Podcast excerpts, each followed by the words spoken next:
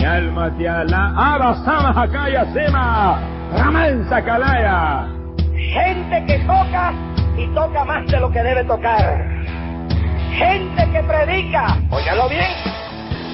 Por ahí anda una multitud de gente con Biblias en las manos, que después que predican y oran por los enfermos, se van a adulterar. Hay más vago en el pueblo de Dios que pero tengo en la cabeza todo lo que estamos aquí el día. Hemos descubierto en otros países hombres religiosos, tanto evangélicos como católicos, homosexuales. Ya no hay tiempo para rock and roll. Ni rock cristiano tampoco. Repente el diablo y el zapacón. Allá, en el estado de Lituania, arrestaron un obispo católico por la seducción de 33 monaguillos. No ponga los ojos en este mundo asqueroso y depravado que va a hundir con el mundo. Gracias por descargar el podcast A Teorizar. A Teorizar es un podcast donde se hablan temas de ateísmo, agnosticismo y escepticismo todas las semanas. Nos puedes visitar en ateorizar.com o seguirnos en Twitter en Ateorizar. También te puedes unir a nuestro grupo de Facebook o enviarnos mensajes a través de nuestro email ateorizar.gmail.com. Si quieres contribuir con nuestro podcast, la forma más fácil de hacerlo es yendo a nuestra página ateorizar.com y haciendo tus compras a través de Amazon utilizando nuestro enlace. No te cuesta nada y a nosotros nos dan comisiones.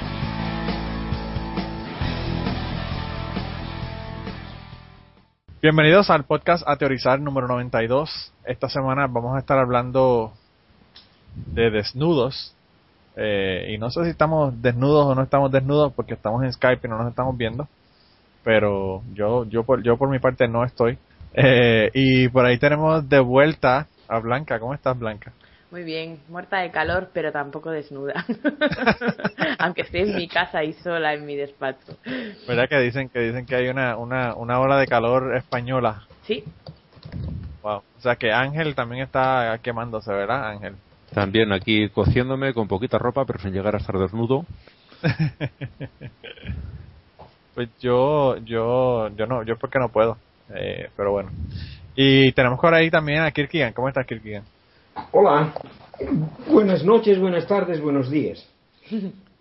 Para, para, lo que le, para lo que le toque a cada cual. Yo, Eh, yo- pero- yo también con ropa. ¿Y en Pues Suecia este- que hace calor? Sí, hace calor. Bueno, eh, claro que, que el calor no es eh, de, la, de la misma magnitud como en España, ¿no? Aquí, arriba de los 20 ya decimos calor y si llegamos a los 30 es... Y, y andamos por ahí 28. O sea que está haciendo Si llegan, si llegan a los 30 ya no, ya no pueden estar con su vida. O sea que. Sí, Vuelvo- no, vuelvo se le- llega. llega acá. repito. Acá, acá la gente repito, si vivo- llegan a Puerto Rico se mueren. Ah, sí, sí. Sí, ya, yo, yo he estado en algunos lugares hasta más de 40 y eh, no sé Pero cómo en, pueden en vivir. Bolivia, en Bolivia yo me imagino que en las montañas hace calor, pero en, en el, en el país cerca de la costa eh, tiene que estar bastante caliente también. Bueno, en Bolivia no tenemos costa y en las montañas, eh, o sea, la cuestión de la altura y todo eso. la- mira, la ciudad de la, la que yo vengo se nos suele contar como chiste de que solamente tenemos dos estaciones, Sí. la, de- la del invierno y la del ferrocarril. O sea que ahí te das cuenta el asunto. Wow, fíjate, yo ahora ahora caigo yo en cuenta que Bolivia no tiene costa. Yo pensé que tenía una costa pequeña entre Perú y Chile, pero no. Eh, No, sí, teníamos antes, o sea que ahora ya no. Hace más de 100 O sea años que, que, no. que le quitaron el mar. Os Dijeron, "Pa'l pasó carajo, como a ustedes". Etiopía, os la robaron también. Se la robaron. Sí, porque Sí. yo yo no sé por qué, yo tenía la, la idea de que entre Perú y Chile había un pedacito que era Bolivia. Pues sí, no, sí, hay- a- antes, antes era así, pero...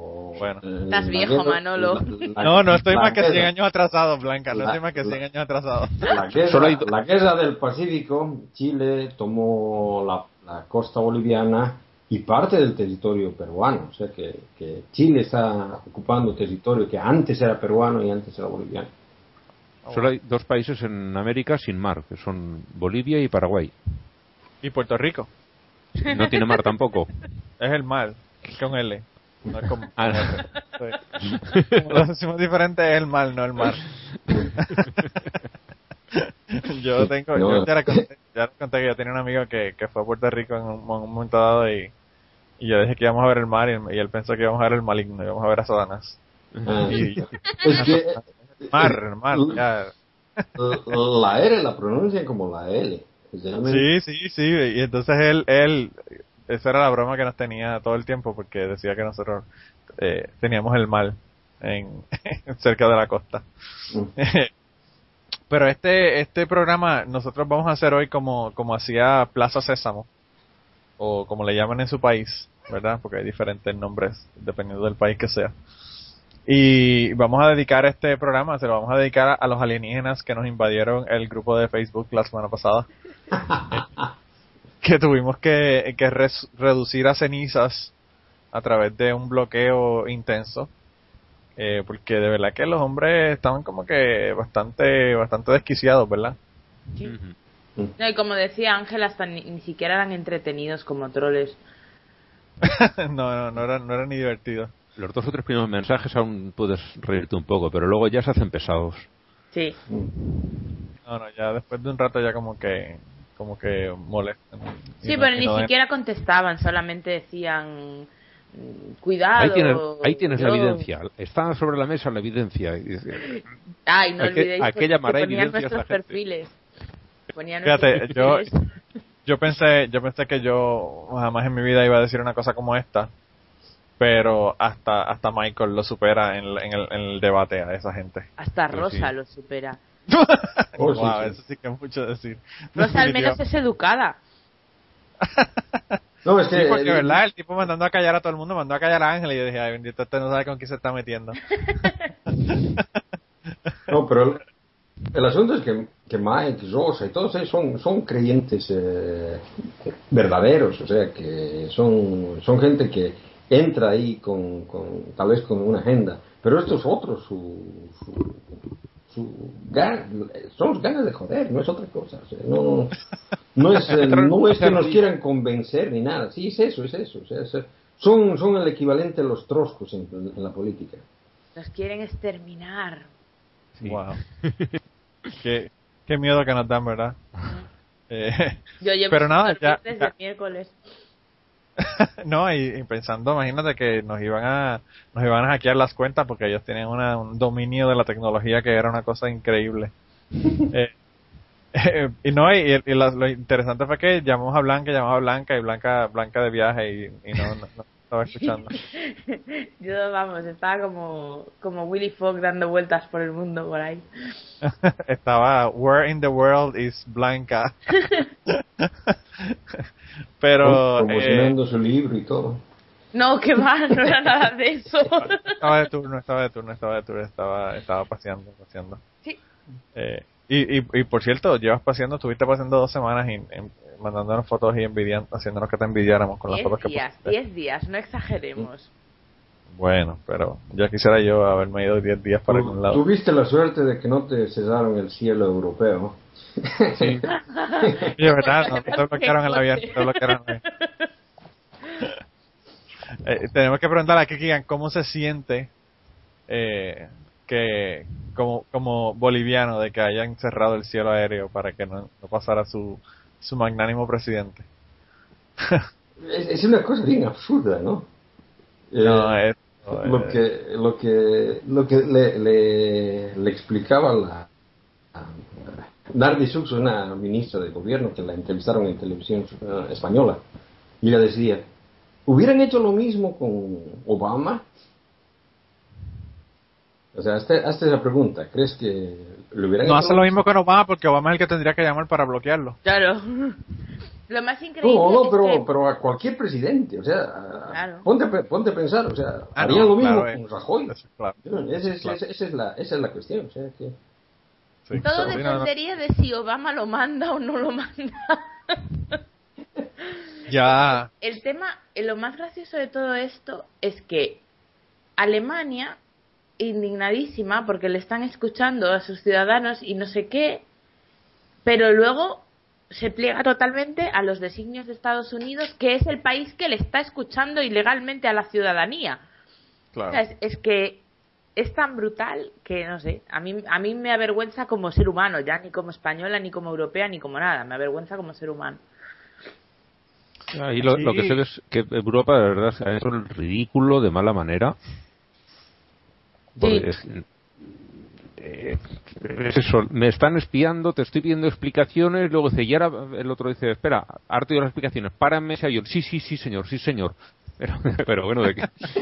No, y además, párame ese avión en el que va el presidente de un país, ¿sabes? Y que además tú ni Sí, sí, que no es cualquier avión. Claro, claro, y encima ni siquiera tú tienes pruebas de nada, que aunque las tuvieras no sería admisible detener el avión. Pero es que ni siquiera tienes pruebas de nada, o sea, surge un rumor de quién sabe dónde cojones y como Estados Unidos dice, no, aquí hay que parar este avión, dice, no, es que va el presidente, que se joda, que llame un taxi. No, y la- lo, que, lo que a mí me llama la atención es de que Francia tenía, tenía algunos intereses en Bolivia. O sea, no sé si conocen el asunto este del- de las reservas que se tiene de litio y hay empresas francesas que están muy interesadas en desarrollar tecnología en Bolivia con, con la cuestión del litio, mm, en baterías sobre todo, ¿no? y, y están en una, en una, en una lucha contra, contra los coreanos. Y no sé, yo, yo tengo la sospecha de que los coreanos eh, va- van a ser los que, los que agarren la concesión esa. Y, Wow. y solamente por esto, o sea, que realmente es eh, medio listos, ¿no? Mm. No, eh, de verdad que a mí, a mí me parece una cosa increíble y, y me pareció muy acertado el artículo que salió eh, de- diciendo que ahora las colonias de las colonias están en Europa en lugar de, de en Latinoamérica. Eh, es increíble cómo, cómo se, se dejaron pisotear de la manera que se dejaron Totalmente. pisotear. Pero eso no tiene nada que ver con ateísmo, así que vamos ¿No? a hablar de ateísmo. Siempre terminamos hablando de política aquí. Va- nosotros. vamos a tener que pasarnos al ñame o, o a... Sí, o a- sí. a Al cachete. cachete, al, al cachete, sí. De cachetes, Sí, habla ah. más de religión que aquí. Sí, eso, No, eso nos es lo que Allá, habla mucho de religión, es cierto. Allá yo no puedo parar el asunto, yo solamente no hablo para no echarle leña al fuego. Eh, pero pero habla mucho de religiones, incluso en el último podcast de Cachete que lo acabo de subir, eh, hoy estamos grabando domingo, eh, hablamos de los 40 millones que le está pidiendo el Papa a, a Brasil para ir para allá. ¿Qué clase de cojones tiene ese tipo? ah? Es verdad Pero no se supone que Brasil es una economía emergente y poderosa, pues nada, nada, al ataque. Que, que paguen los 40 millones. Pero no estás viendo las, las ah, protestas que habían en Brasil. Sí, hombre, ya lo sé, pero hace hace nada, no unos meses, pero quizá un año o dos, pues eso, las supereconomías emergentes pues eran Brasil y la India, que vamos, yo me parto el nabo, porque, o sea, cualquiera que haya estado allí un cuartico de hora sabe que las empresas indias se les irá muy bien, pero lo que viene siendo a la ciudadanía les sigue siendo yendo como el culo. Claro, no es lo mismo que lo mismo que pasa en cientos de Brasil. millones viviendo por debajo del umbral de la pobreza. Y es lo mismo que pasa en Brasil, porque en Brasil también es lo mismo. La- la- las corporaciones quizás están bien y todo el asunto, pero la, la gente está jodido. O sea, eh, de verdad que yo no sé. Y pero a mí no me sorprende cuando eso, eso, la razón por la que lo mencionamos es porque la persona que tuvimos de invitado es una persona que tiene un portal de noticias de mi pueblo eh, en internet y entonces él me lo comentó como que wow, mira qué cosa más increíble, porque él no ha escuchado aterrizar ni sabe nada de aterrizar ni tampoco es ateo. Solamente es antirreligioso, que yo con eso me conformo, ¿verdad? No, te Pero- muy exigente. Sí, yo no, no. Sí, con que sea anti, antirreligioso ya yo tengo, ya yo no tengo ningún problema contigo. Pero, pero él, él me lo trajo como algo increíble y yo le dije, bueno, pero la visita del Papa a, a México el año pasado, ¿cuánto le costó? No, no de este, sino de Ratzinger. No, y a España también una pasta. Un montón de dinero, o sea que eso no es, na- no es nada nuevo de que, lo, de que ellos están haciendo. Cuando vino aquí a Valencia, que fue el, el eh, 2006, creo recordar que fue, Sí. eh, solamente por los gastos de la retransmisión de televisión fueron 6 millones de euros. Que Wow. han estado ocultándolo todo el tiempo que, han, tiempo que han podido. Todavía no sabemos exactamente lo que costó la. Y eso que es dinero público, que tiene, deberíamos tener acceso a todas las cifras. Todavía no se sabe el dinero que, que costó la visita. Solamente esa fracción es lo que se ha sabido. 6 A mí me millones de euros. encantaban los, los carteles que le ponían a la alcaldesa en los balcones. Porque para Yo los no que no seáis. No, no, no. El de, el de Rita, el Papa sabe lo tuyo. Ah, sí, yo tengo una camiseta con eso. Esa a ver, es que os lo vamos a explicar porque los que no sois de España no lo sabéis. lo cuento.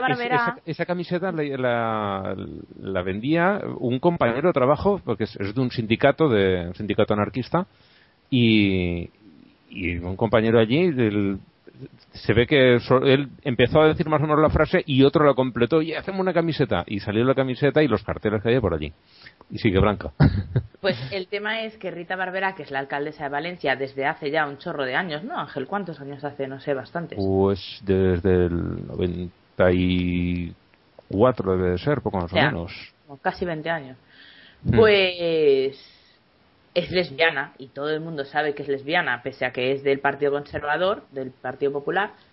Y vamos, estaba toda contentísima con la visita del Papa y vamos, como se suele decir en España, me voy a Roma con Santiago para que viniera. Y entonces la gente le ponía esos carteles en plan, el Papa sabe que eres bollera. que yo no lo puedo entender. O sea, yo es una cosa que supera mi capacidad de comprensión. Que una mujer lesbiana sea tan católica papista. O sea, es que tú no ves que este hombre te desprecia. no, y, que lo que están diciendo de Brasil es eso. Lo que están haciendo es que diciendo de Brasil es que están, lo que esperan es que cuando vaya a Brasil hable en contra de la legislación a favor del matrimonio homosexual y todo el asunto. O sea, que, que se sabe que esa es la postura. Yo no entiendo cómo es que ellos no, no, no lo entienden. Pero el asunto es que, es que ahora, ahora, eh, el Papa sabe lo suyo y, Obama también, porque Obama está espiando a todo el mundo, así que yo vi el otro día un letrero que tenían en, en Facebook que había una niñita y la niñita le decía, estaba hablando con Obama y le decía a Obama, eh, señor presidente, mi papá dice que usted nos está espiando. Y Obama le contesta, e-, ese no es tu papá.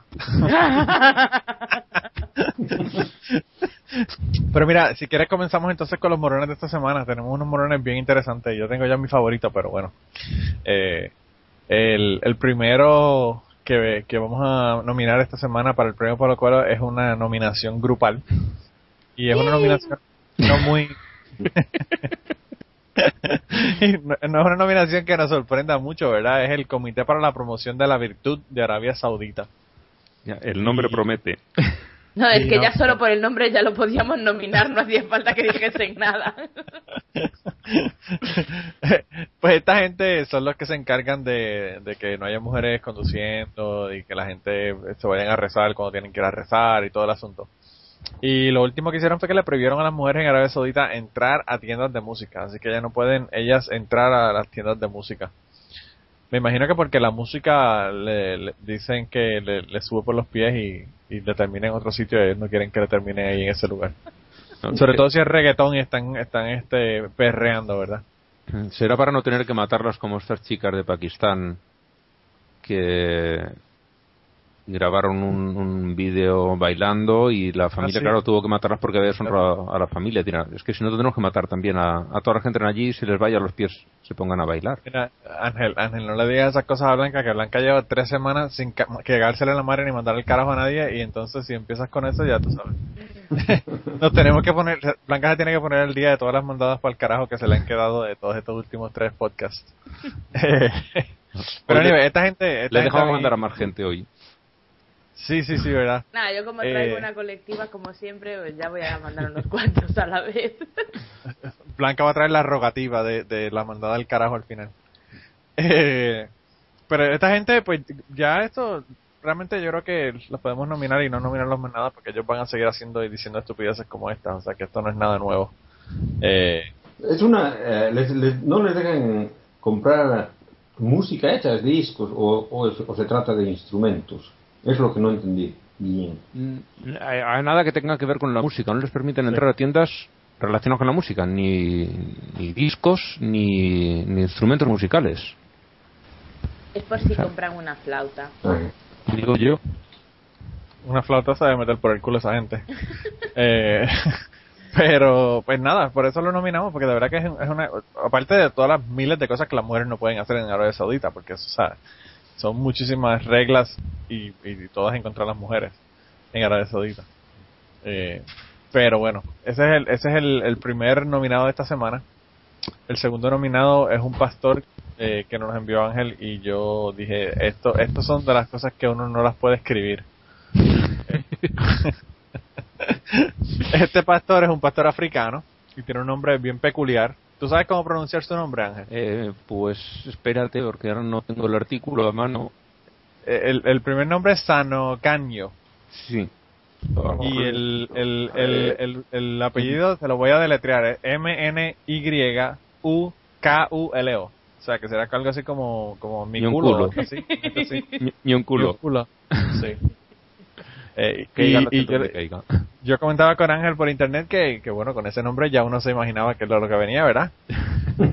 y y ap- eh, aparentemente el tipo está, hay que decir alegadamente, ¿verdad? Porque el tipo está acusado, pero todavía no, no han hecho el juicio. El juicio se va, se va a ver el mes que viene. Pero aparentemente fue un, un joven eh, de, me parece, 17 años a la, a la iglesia porque estaba buscando ayuda porque tenía migrañas. Así que, Blanca, cuando te den migrañas, no vayas a África a buscar la solución. No.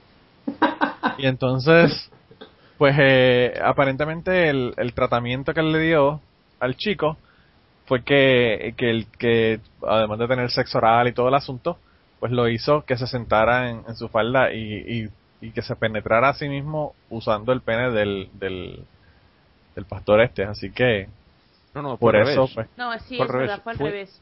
El, él eh, se sentó encima del No, eso chico. sí, cierto, ¿verdad?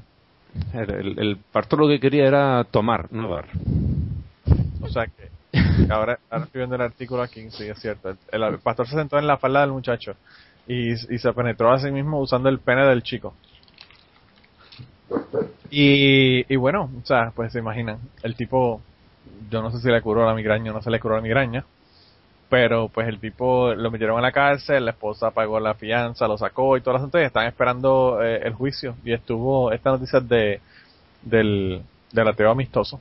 ¿Puedo nominar a la mujer como morona por sacarlo? sí, verdad. La- si yo hubiese sido la mujer de él, lo hubiese mandado al carajo. pero bueno. Eh, pero pues nada, o sea, esto, esto es la historia de nunca acabar porque cuántas, cuántas veces nosotros hemos nominado a diferentes pastores en África que están haciendo lo mismo. O sea, hubo el otro pastor este que dijo que iba a correr la chica y estaba eh, tocándole, haciéndole 20 cosas a la chica en África. O sea, que, que yo no sé si es que es una... Y la No, otra es cosa, una yo- pandemia, es una pandemia. Lo mismo te pasa en Irlanda que te pasa en África que en las Filipinas. Bueno, aquí vamos. es cierto, porque aquí hay un tipo en Illinois que estaba haciendo lo mismo también. Por cierto, está preso. Eh, pero el asunto es que yo no sé. Yo cuando tenía 17 años, yo creo que si yo hubiese ido a un sacerdote buscando que me curara una migraña y me hubiese puesto en todo este asunto, yo no, no hubiese estado de Pero acuerdo. es que, a ver, eh, Manolo, tú con 17 años hubieras sido un sacerdote que te curara la migraña. No, yo no hubiese ido a un sacerdote, pero si Pero yo hubiese ido un a un médico. sacerdote. Si yo hubiese ido a un sacerdote y si hubiese empezado a quitar la ropa, ya le digo, bien, gracias, nos vemos, ha sido un placer y yo busco un médico. Claro, pero vamos a ver, o sea, yo creo que una persona que acude a un médico, digo a un médico, Jesús, a un cura, a un sacerdote, un pastor, lo que sea, para que le cure una enfermedad, tiene un nivel de confianza en ese cura y de credulidad Claro. que no sé, o es que no sé, es la única explicación mínimamente, remotamente plausible que le encuentro. No, no, yo, yo de verdad que no, De todas formas, no, lo entiendo de verdad. al chico de todo para, no le pareció normal, porque al final ha terminado denunciándolo. Ah, bueno, que- claro, pero yo lo hubiese denunciado mucho antes de tener que tener sexo oral con él y todo el asunto. Sí, o sea, sí, pero él, él dice, bueno, será normal, pero llega un punto en el que dice, no puede ser normal, o sea... Y además encima en el no que- funciona, por si fuera poco. No le, no Sí, le curó la migraña. Quizás el problema es que quizás el, eh, quizás el problema es que fue un problema de lenguaje. Quizás el tipo le dijo que tenía problema en la cabeza y no sabía en cuál. Y entonces ahí fue donde vino el, el asunto y, y donde vino la confusión del hombre este. Imagínate pero- que se le quitaba la migraña. No, no, si se le quita la migraña, entonces sí que hay un asunto interesante. A veces un buen polvo ayuda, no sé. quizás eso, eso, eso es lo peor de todo, que quizás el polvo le hubiese ayudado y entonces sí hubiese creído que, que le había curado la migraña. Ah, qué cosas increíbles, de verdad que no, no, no puedo creerlo. Pero hay otro monseñor este es el, tercer eh, candidato de esta semana, eh, que se llama Hugo Barrantes, eh, arzobispo de San José, Costa Rica. Y este nos lo envió Adriana, así que saludos Adriana y gracias por habernos enviado el, el, Barrantes aberrante de, de Costa Rica. Y él lo que dijo fue que el milagro eh, concedido a una, a una costarricense es- que se llama Floribet Mora es un llamado de Dios y de Juan Pablo II para que Costa Rica se oponga a la fertilización in vitro y a la posibilidad de convertirse en un Estado laico. La lectura de esto a mí me parece una lectura más eh, increíble que la lectura que hacían lo- los griegos ah, cuando les sacaban los intestinos y, y- y leían los intestinos de los, de los animales. Porque el, el tipo ha sacado todo este mensaje del milagro de, de esta señora.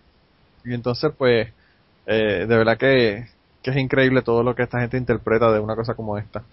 Que total, milagro, esos son, esos es otro, esos son otros 20 pesos. Exacto. Eh, No, o sea, la, la cuestión de- la cuestión del milagro es un pretexto para canonizarlo al, al Papa polaco, ¿no? claro, claro, Eh, claro. Y, y, Y Juan lo que, 23. lo- y lo que están haciendo y lo que están haciendo los eh, estos políticos eh, de derecha costarricenses es utilizar eso para ir a, a golpear al movimiento laico que estaba bastante fuerte en, en Costa Rica, ¿no? O sea que Bueno, está bastante, está tan agresivo que están aprobando eh, matrimonios de hecho sin darse cuenta.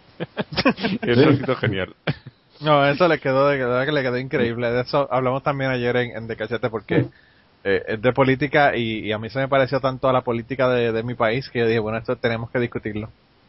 Sí, no, Y para que las personas que no sepan, para, para que las personas que no sepan, pues había una, una ley que se está tratando de, de aprobar para, para pasar el, eh, pues la, para darle derechos de, de convivencia a las parejas que están conviviendo, eh, hacer los matrimonios de hecho, después de tres años, para personas que sean, que eso yo no lo entendí tampoco, personas que fueran de 15 a 35 años.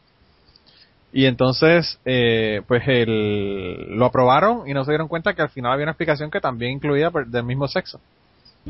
Y lo aprobaron unánimemente y después que lo aprobaron, entonces todo el mundo se puso a quejar y dijeron que no habían leído lo que, lo que decía. Y la presidenta, en mi opinión, se hizo la pendeja y dijo, no, no, bueno, eso no me toca a mí, eso no es problema mío, ustedes lo aprobaron y Claro. pues, eso le toca le toca a la rama judicial decidir o no decidir y entonces lo va, lo va a firmar, así que eh, se aprobaron así como que sin saber lo que estaban haciendo. Yo tengo No, una, un- pequeña... Sí, perdona, Kirkio. No, yo decía, es, es una, es una, una cuestión que pasa en muchos parlamentos en todas partes del mundo. O sea, que muchos parlamentarios ni leen lo que están aprobando. O sea, no saben lo que están No, aprobando. simplemente hacen, hacen, votan en bloque por disciplina de Sí, partido y ya por está. partido, sí, sí. O sea, esa es la, la partidocracia. No, no, realmente ellos no están representando a sus votantes, no están representando al partido por el, por el cual han sido elegidos. Y lo hacen así sin... O sea, eh, yo he visto personas que, periodistas que preguntaban a diputados sobre, sobre una ley que acababan de aprobar y los tipos no tenían la menor idea de lo, que se- de lo que se les estaba hablando. Es, es horroroso. Pues a mí me a mí me sorprendió mucho, pero pues ayer me aclararon mis compañeros del otro podcast que en Puerto Rico pasa cada rato porque cuando iban a imponer la, el impuesto de cuando uno compra productos, que ya le llaman en Puerto Rico el IBU, eh, ellos creían que estaban aprobando un 5.5 y aprobaron un 7 sin darse cuenta, porque no leyeron lo que decía. Y, y entonces, eh, pues inmediatamente me sacó Luis Villanueva, saludos a Luis Villanueva que nos escucha y está en el grupo de Facebook, que, que una, una legisladora de Puerto Rico, que nosotros le, le- bueno, Luis Villanueva le llama la Michelle Backman de Puerto Rico, eh, se llama Tata Charbonnier, eh, le, pre- le estaban preguntando a todos los legisladores que qué iban a hacer ahora porque tienen receso de verano, ¿verdad? Y vacaciones. Y entonces le preguntaron a esa, a, a Charbonnier que qué era lo que ella, lo que ella iba a hacer.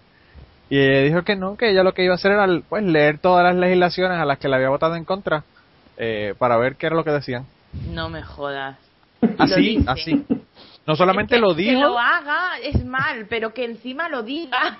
Y, y lo que Eh, es peor, que crea que no pasa nada por decirlo. no, no, no, y, y que lo estaba defendiendo en Twitter con la gente, o sea, discutiendo en conversaciones en Twitter con la gente defendiendo su postura de que va a leer ahora en las vacaciones, por lo que no había podido tener la oportunidad de leer, pero que le había votado en contra. Sí, y luego, Eh, todavía es peor que habrá gente que, como siempre ha votado ese partido, volverá a votar a esta mujer. Claro. Ah, no, eso, eso, Es- eso es claro. Es que enlazas las tres cosas y ya dices, mira, como se suele decir, que para en el mundo que me apeo.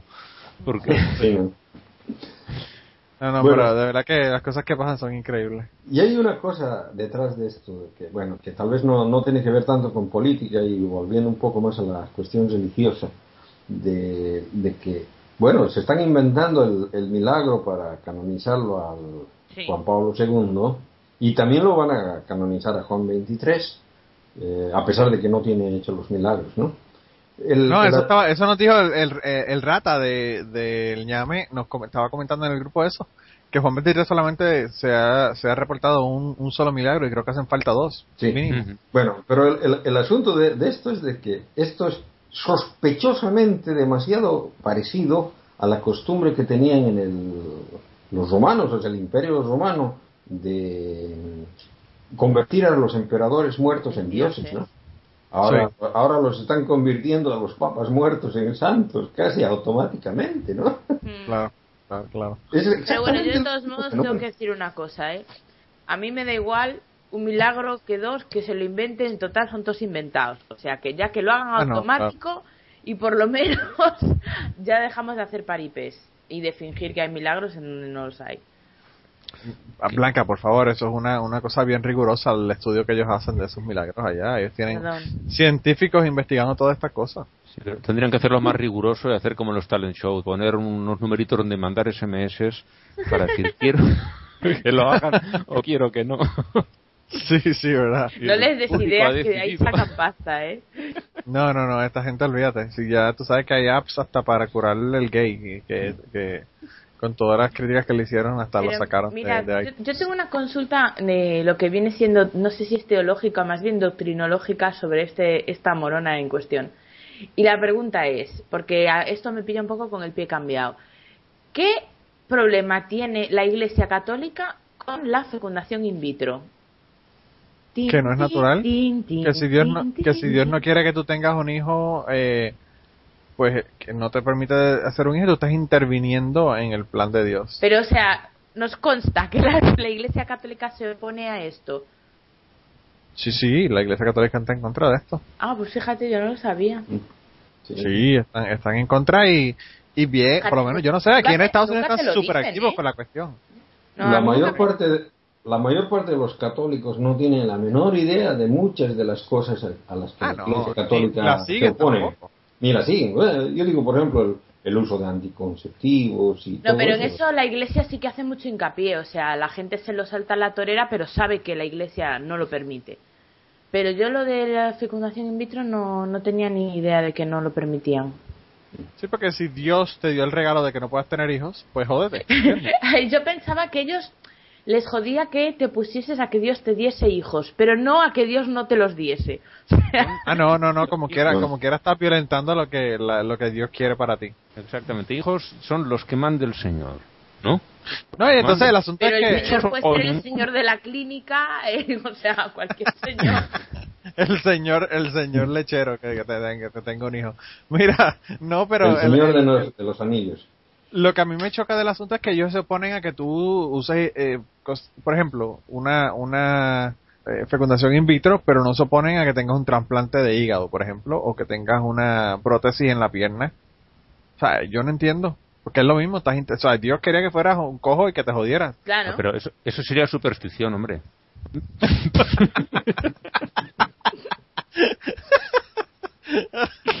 Que no, Ay, por eso yo, de ahí mi pregunta, porque como no se caracterizan las religiones en general eh, por ser muy coherentes, pues yo quería saber si en esto eran coherentes, no lo eran o qué.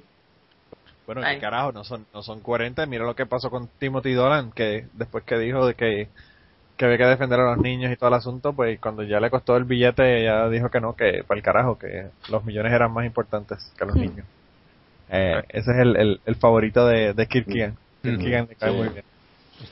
estaba diciendo que había que defender a los niños mientras por otro lado estaba eh, haciendo inversiones opacas para que no encontrasen el dinero Para que no le quitaran el dinero en las demandas por, por los abusos sexuales. o sea, que es perfectamente coherentes Sí, Sí. sí, sí, esa gente. Es como el, el tipo de aquí en Estados Unidos, cuando, cuando la señora en, el- en el hospital católico se le murieron los dos hijos y la esposa, no, los abogados dijeron, no, no, no, eh, no son personas. Perdone, solamente fue una persona la que murió, los niños no son personas. Mira, no empecemos con el tema de que si los fetos son personas, porque vamos, según todos mis familiares, que sepáis que yo ya soy madre. o sea, Bueno. yo ya tengo un hijo, no lo encuentro, yo lo busco por mi casa, no sé dónde se ha escondido, pero que sepáis que sí, que yo ya soy madre y ya está todo resuelto. Wow. Eh, es increíble, de verdad. Pero bueno.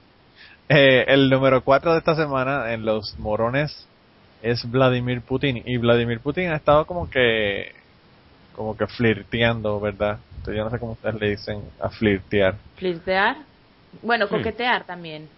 Bueno, Sí, ha estado coqueteando con el premio eh, Vladimir Putin, pero ya la, la semana pasada promulgó una ley para castigar las ofensas religiosas y esto viene por la cuestión de, de Pussy Riot y todo el asunto.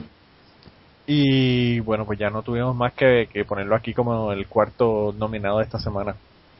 Eh, porque pues eh, está bien interesante el gobierno decidir cuál es qué es lo que es una ofensa religiosa y qué no es una ofensa religiosa. No, Eh. lo, lo peor de, de Vladimir Putin es de que es, es realmente el tipo este era era antes eh, ¿cómo se dice? Uno de los principales jefes de la KGB, ¿no? Durante la era soviética Sí.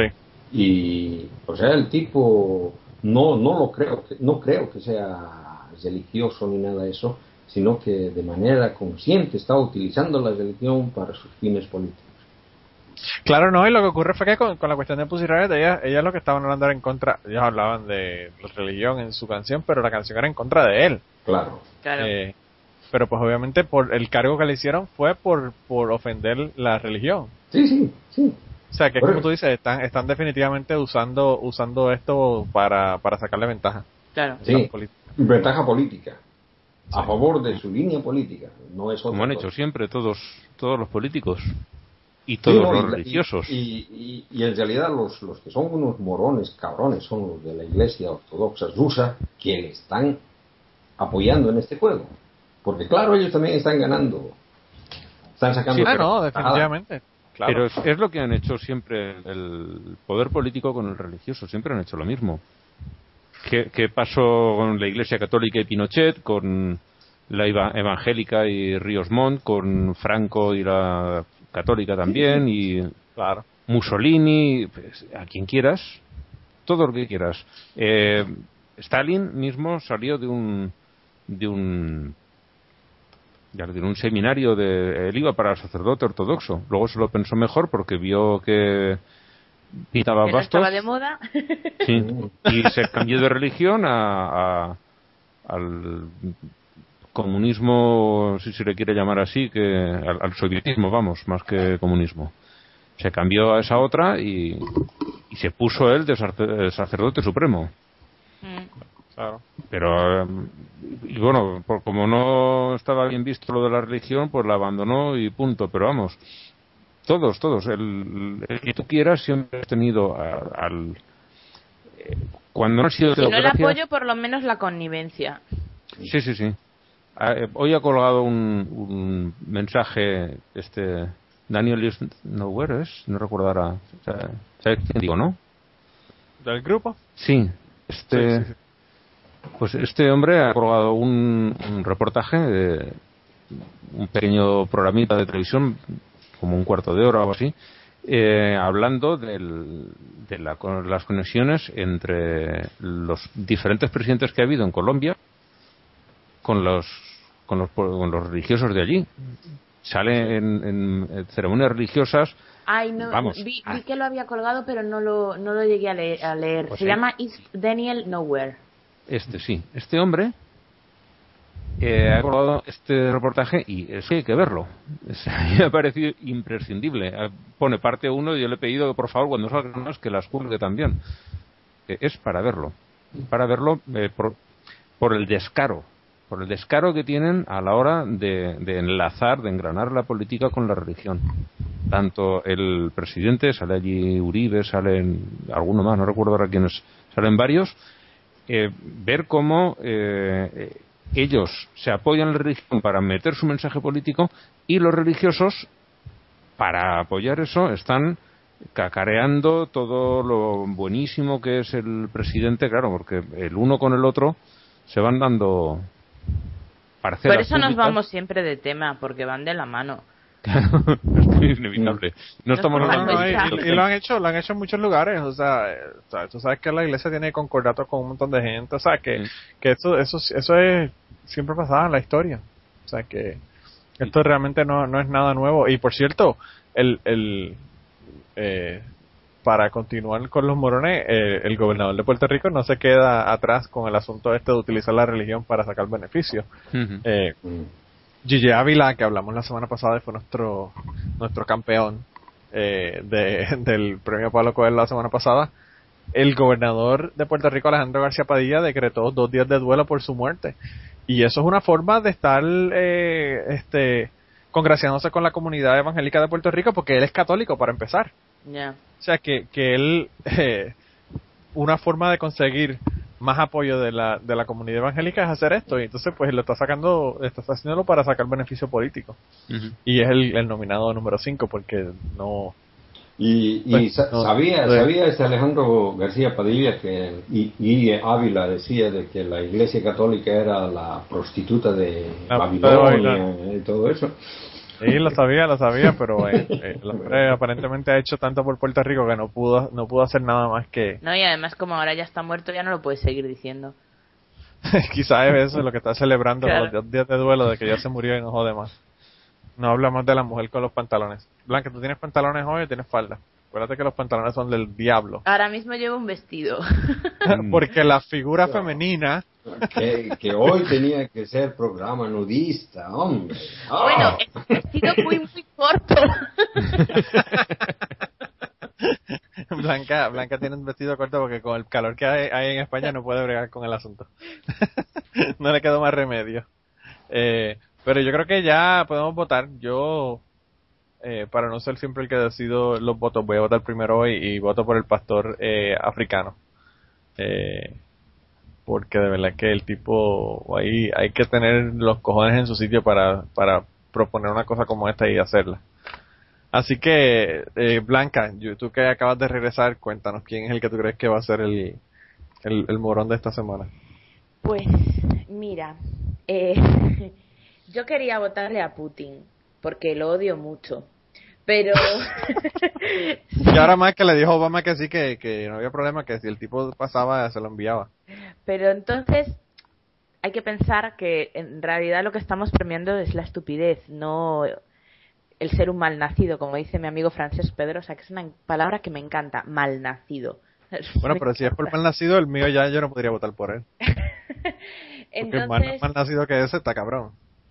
Entonces, como, como se trata de decir estupideces, pues puedo votar después. Tengo que pensármelo un poco más. Bueno, pues sigue pensando y Ángel, ¿cómo quién te quieres votar? Yo voy por, por el arzobispo de San José, por Barrantes. Barrantes, el Aberrantes. sí, porque en, hace una mezcla de, de cuestiones que no tienen relación el uno con la, con la una con la otra es que me encanta. Lo estaba leyendo y digo, este, si pusiéramos un premio al non sequitur de la semana, se lo llevábamos sin, sin discusión. van, engarzando un tema con el otro, todas sus fobias las mete en un solo, en un solo párrafo. Entonces, bueno, pues, pues entonces tenemos un voto para Barrante y un voto para mi culo. o mi culo, como sea. Yo jamás pensé que mi culo iba a estar en, el, en, la, nominación, pero bueno, terminó en la nominación. Ay, Kirkigan, ¿por quién tú votas esta semana? Mi, voto para mí, para en realidad es el, único morón de la semana, porque los, los otros, como, como decía, como decía Blanca, son realmente, sencillamente, eh, ¿cómo hijos de puta? Hijos de puta. No, mal nacidos, esa es la palabra. Mm, El único, el único que, es morón, morón es Hugo Vagantes. Y, y, y es, y es, eh, no sé si es por pura estupidez o es que solamente está tratando de justificar una agenda política, porque mm, obviamente no hay, no hay ninguna relación entre el milagro y las cosas que vayan a decidir en, en- su estado, ¿no? Pero él le, encuentra la, la relación para sacar ventaja política. Es como... No querer- solamente eso, para, para utilizar, claro, para utilizar algo que van a hacer la Iglesia Católica y sacarle más beneficios por otro Sí, lado. Es que es como, como que el, arzobispo de, de Brasil dijera, bueno, hemos ganado la Copa Confederación goleando a España, entonces le pagaremos los 40 millones al Papa. Es una cosa así, no, no tiene nada que ver la una con la otra. Y además los jueves no se puede beber vino.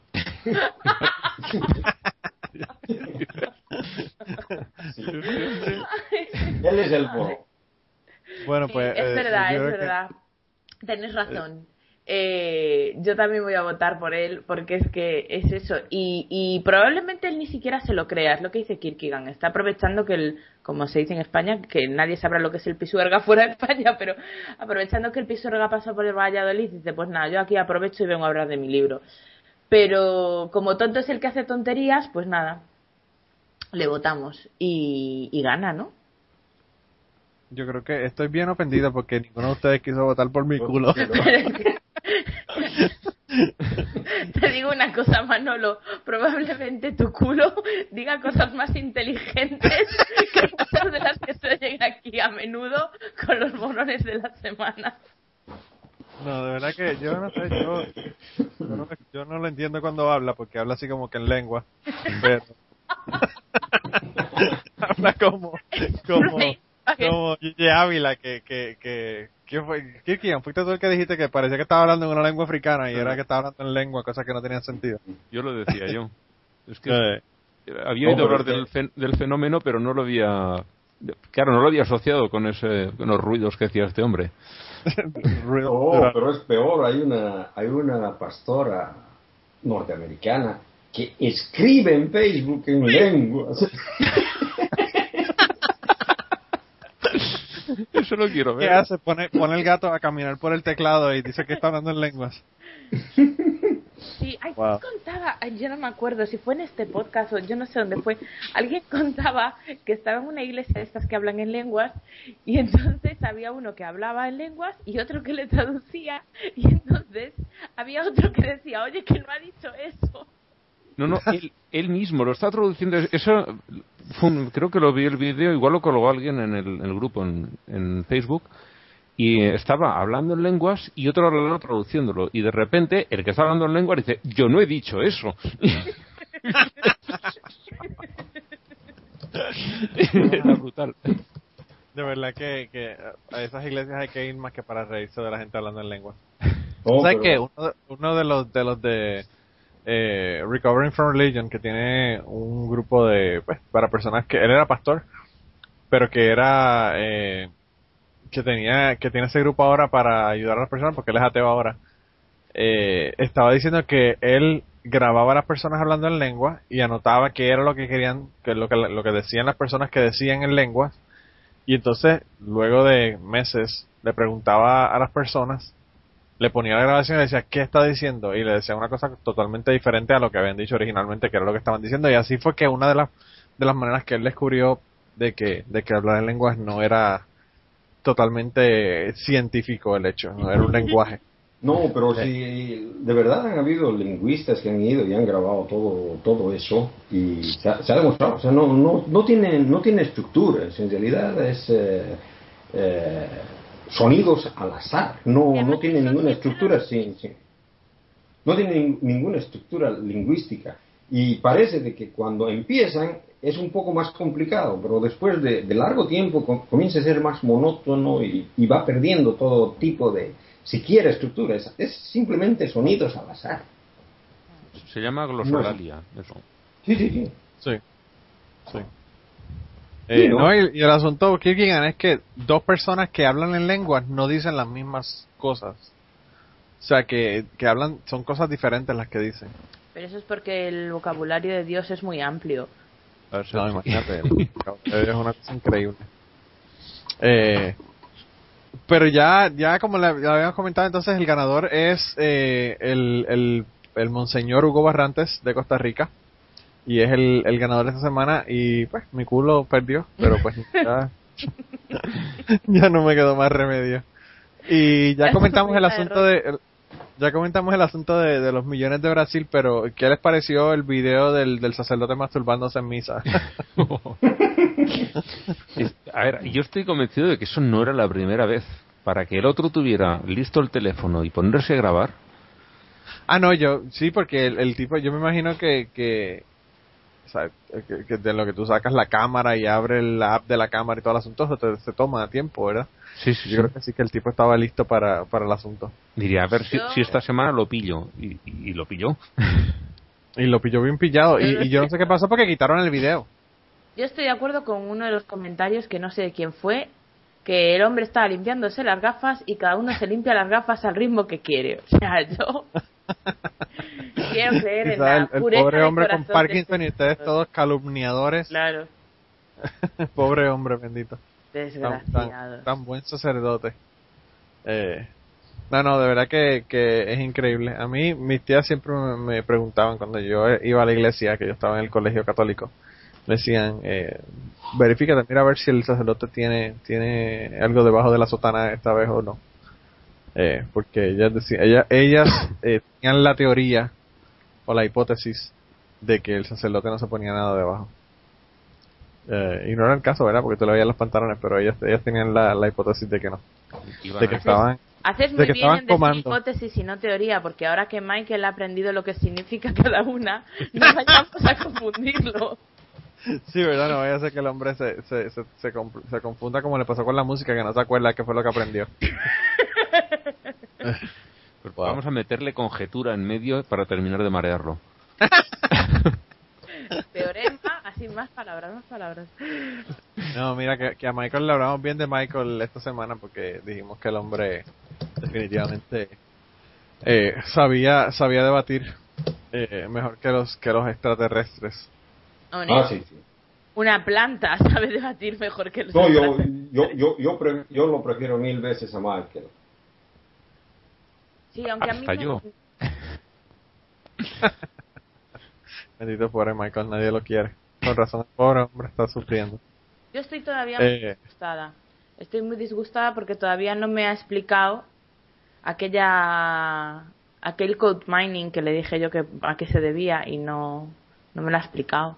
Como no debía ser la primera persona que se lo preguntó, pues ¿Sabéis cuando dijo lo de Eh, lo citó sí. aquel artículo sobre los homosexuales y citó sobre una frase cuando todo el artículo le quitaba la razón?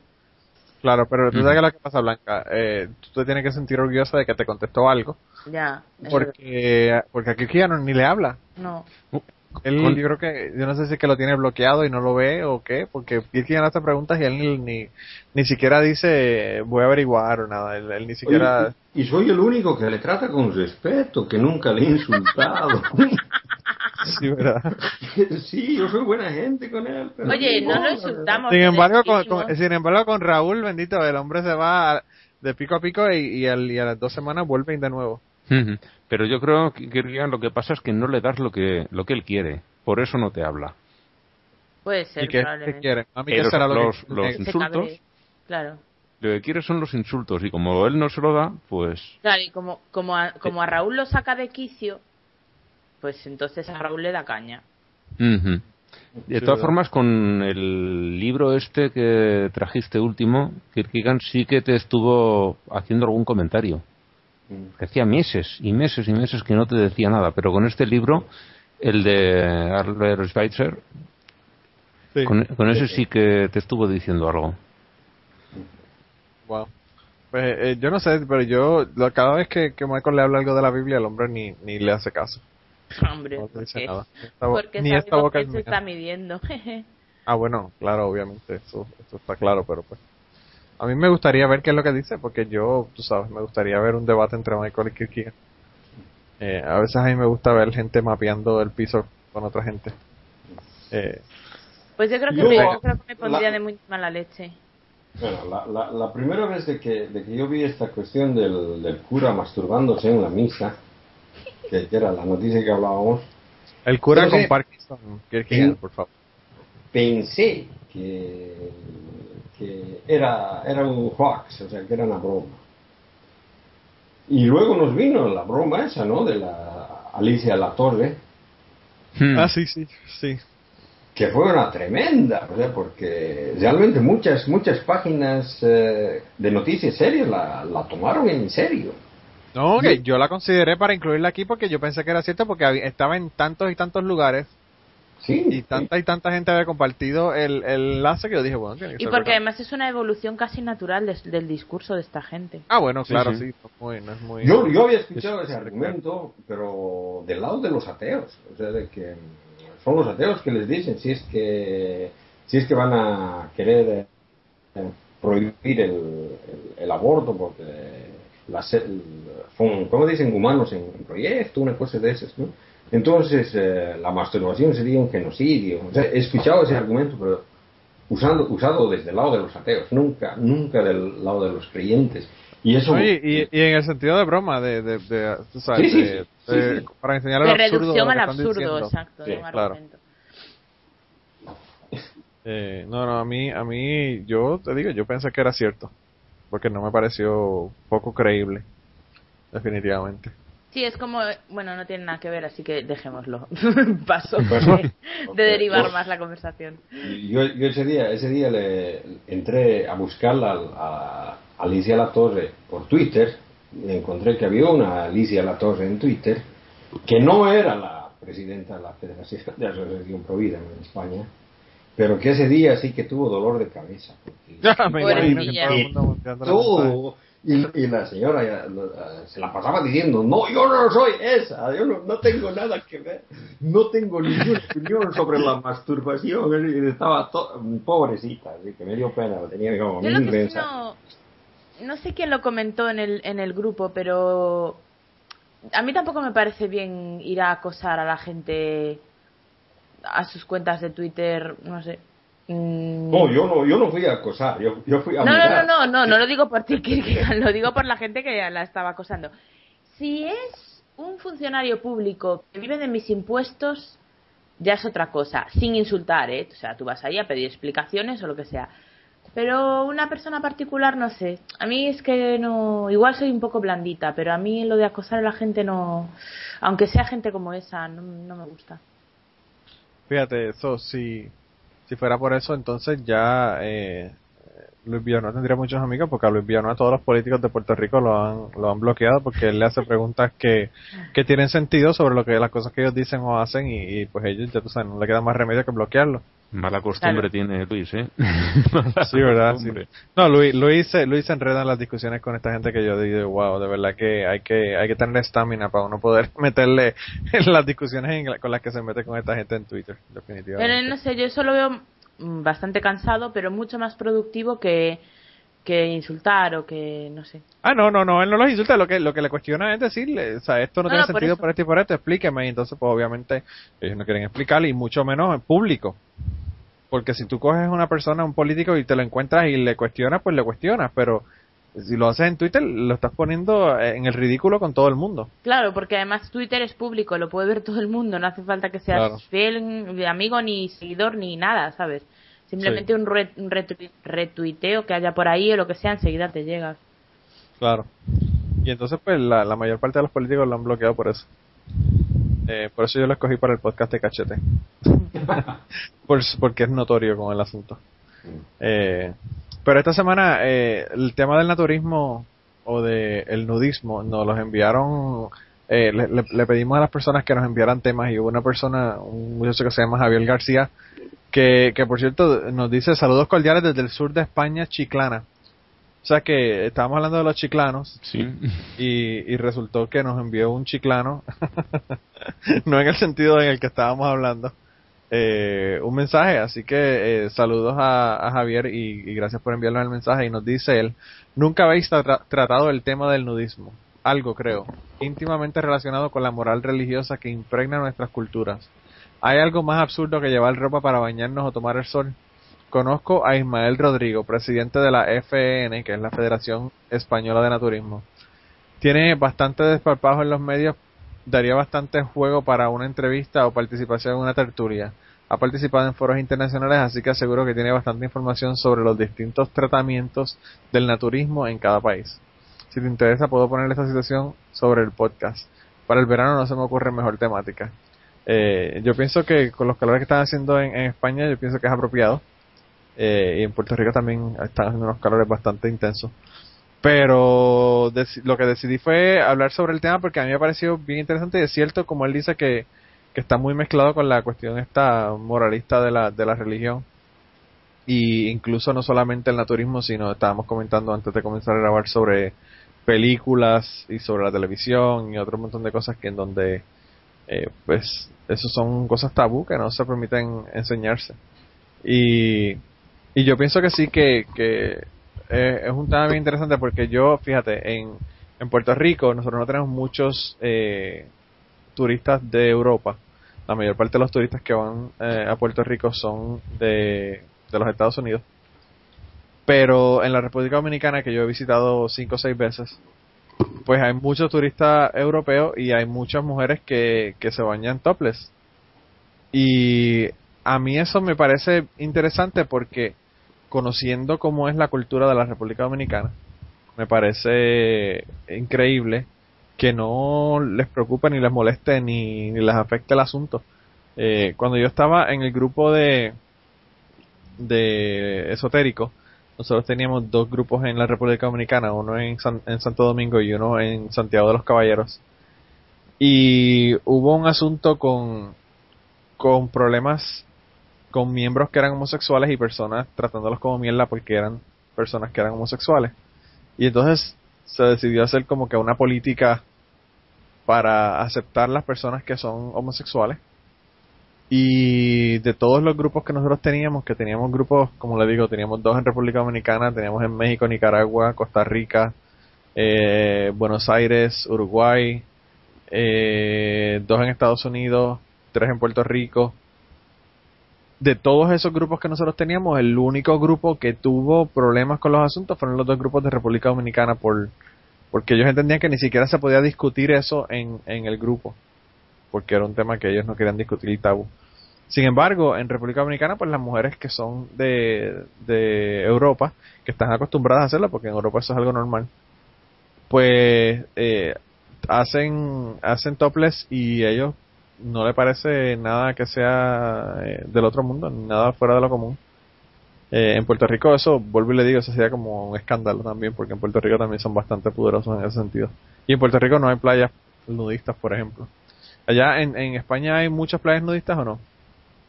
Bueno, muchas no, pero cada ciertos kilómetros te encuentras alguna.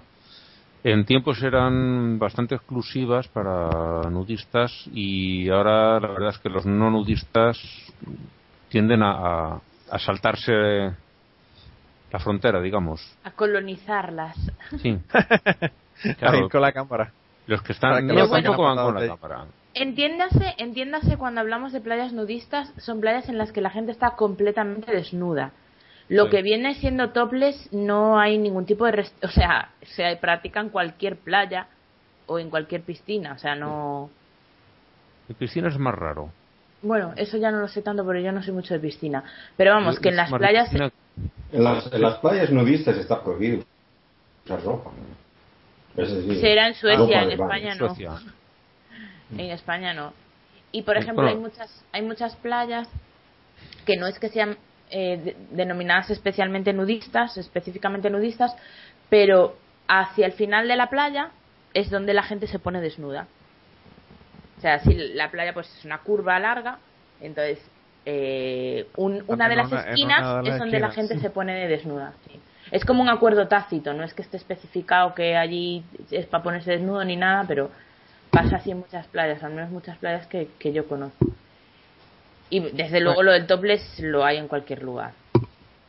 Sí, yo, yo sabía que el topless en España es algo bastante común. Pero, y en Europa en, general. En el norte, ¿eh? Ok.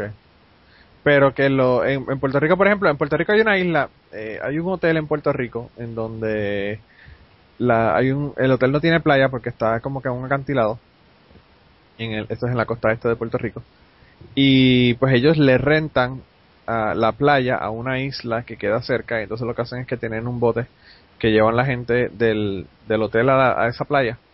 Y en la parte de atrás de la isla hay una playa que es completamente cerrada y que no hay acceso por ningún otro lado excepto que por un caminito. Y en esa playa las personas la utilizan como, como playa nudista, pero que realmente no hay nada establecido, sino que como es una playa tan, tan encerrada y donde no hay nadie que le pueda ver a nadie por ningún lado, pues ahí la, la utilizan. Pero, pero playas así como tal nudistas en Puerto Rico no hay. Y ni, ni, ni tampoco to- topless. O sea, no, no, no se ve tampoco en Puerto Rico el, las personas No, en la playa topless. acá apenas sale el sol, la, la gente se, se pone tan alegre que... Que se quita la ropa y sale en- corriendo. En cualquier jardín este, está viendo, tomando el sol, muchachas topless y qué sé yo. Y es, es lógico también, ¿no? O sea, después de- del crudo invierno, para las- los, los- los- pocos días que, que se pueden disfrutar del sol, Sí, que esa es la otra, la cantidad de días que, que, que ustedes tienen eh, de, de sol son, son muy pocos comparados con el resto de nosotros, por ejemplo, que estamos más cerca del Ecuador. Eh, pero yo, pues no, yo, yo pienso que es, es bien interesante porque es una cuestión bien puritana, eh, eh, Ah, pero hay, una, religiosa. hay una cosa que, que no, no estamos tomando mucho en cuenta y es de que cuando hablamos, hablamos tiempo atrás sobre los eh, cristianismos perdidos y hay uno que del cual no hablamos mucho que se llamaba el, el adamismo que eran ah, cristianos naturalistas que es decir eh, naturalistas en el sentido ese de que les gustaba estar desnudos no y tienen tiene su o sea que digamos tipo gnósticos así estoy hablando del siglo II al siglo IV y tenían sus, Sí. sus bases en, en lo que dice en la Biblia la cuestión del, del jardín del Edén en realidad en la Sí. Biblia en ningún momento Dios dice a la gente que se vistan sino son los hombres que después de haber pecado se dan cuenta que están desnudos y se comienzan a tapar con hojas, ¿no? Pero Dios jamás les dice que se vistan. Y luego las, la- en las únicas ocasiones de que se les que se indica, que Dios indica a la gente que se vista, es cuando les da unos, unos- unas telas especiales para que estén puros frente- en el, en el templo. Y bueno, Como los mormones. Al templo de Jerusalén, sí, son los mormones que, que toman precisamente esas citas para, para su. para Su ropa de interior del templo. Y en realidad, y en realidad parece que, que todo el puritanismo en realidad no viene, no viene del, del- del cristianismo antiguo, ni, ni mucho menos, sino viene de la, de la época victoriana en, en- en Inglaterra, de que, que es bastante reciente, ¿no? O sea que, digamos, eh, la gente no era tan, tan puritana antes. Es una cuestión, una cuestión, un fenómeno reciente de que, de digamos, eh, se, se quiere obligar a la gente a estar vestida. Y, y no solamente de que estar vestida, estar vestida y con cosas bien específicas, como estábamos bromeando con la cuestión de, de Gigi Ávila, pero Gigi Ávila lo que estaba diciendo de los pantalones es serio y él, y él entendía que no, mujeres no debían de usar pantalones. Oh, sí, sí. O sea, que, que, que no solamente te dicen que tienes que estar vestido, sino que te tienen que te dicen también cómo tienes que estar vestido, qué tipo de ropa y todo lo demás, que si te vas a poner una sotana, eh, que tienes que poner sotana para que te masturbes en la, en la misa y todos los detalles, o sea, que eso son cosas bien específicas que ellos te, que ellos te dan.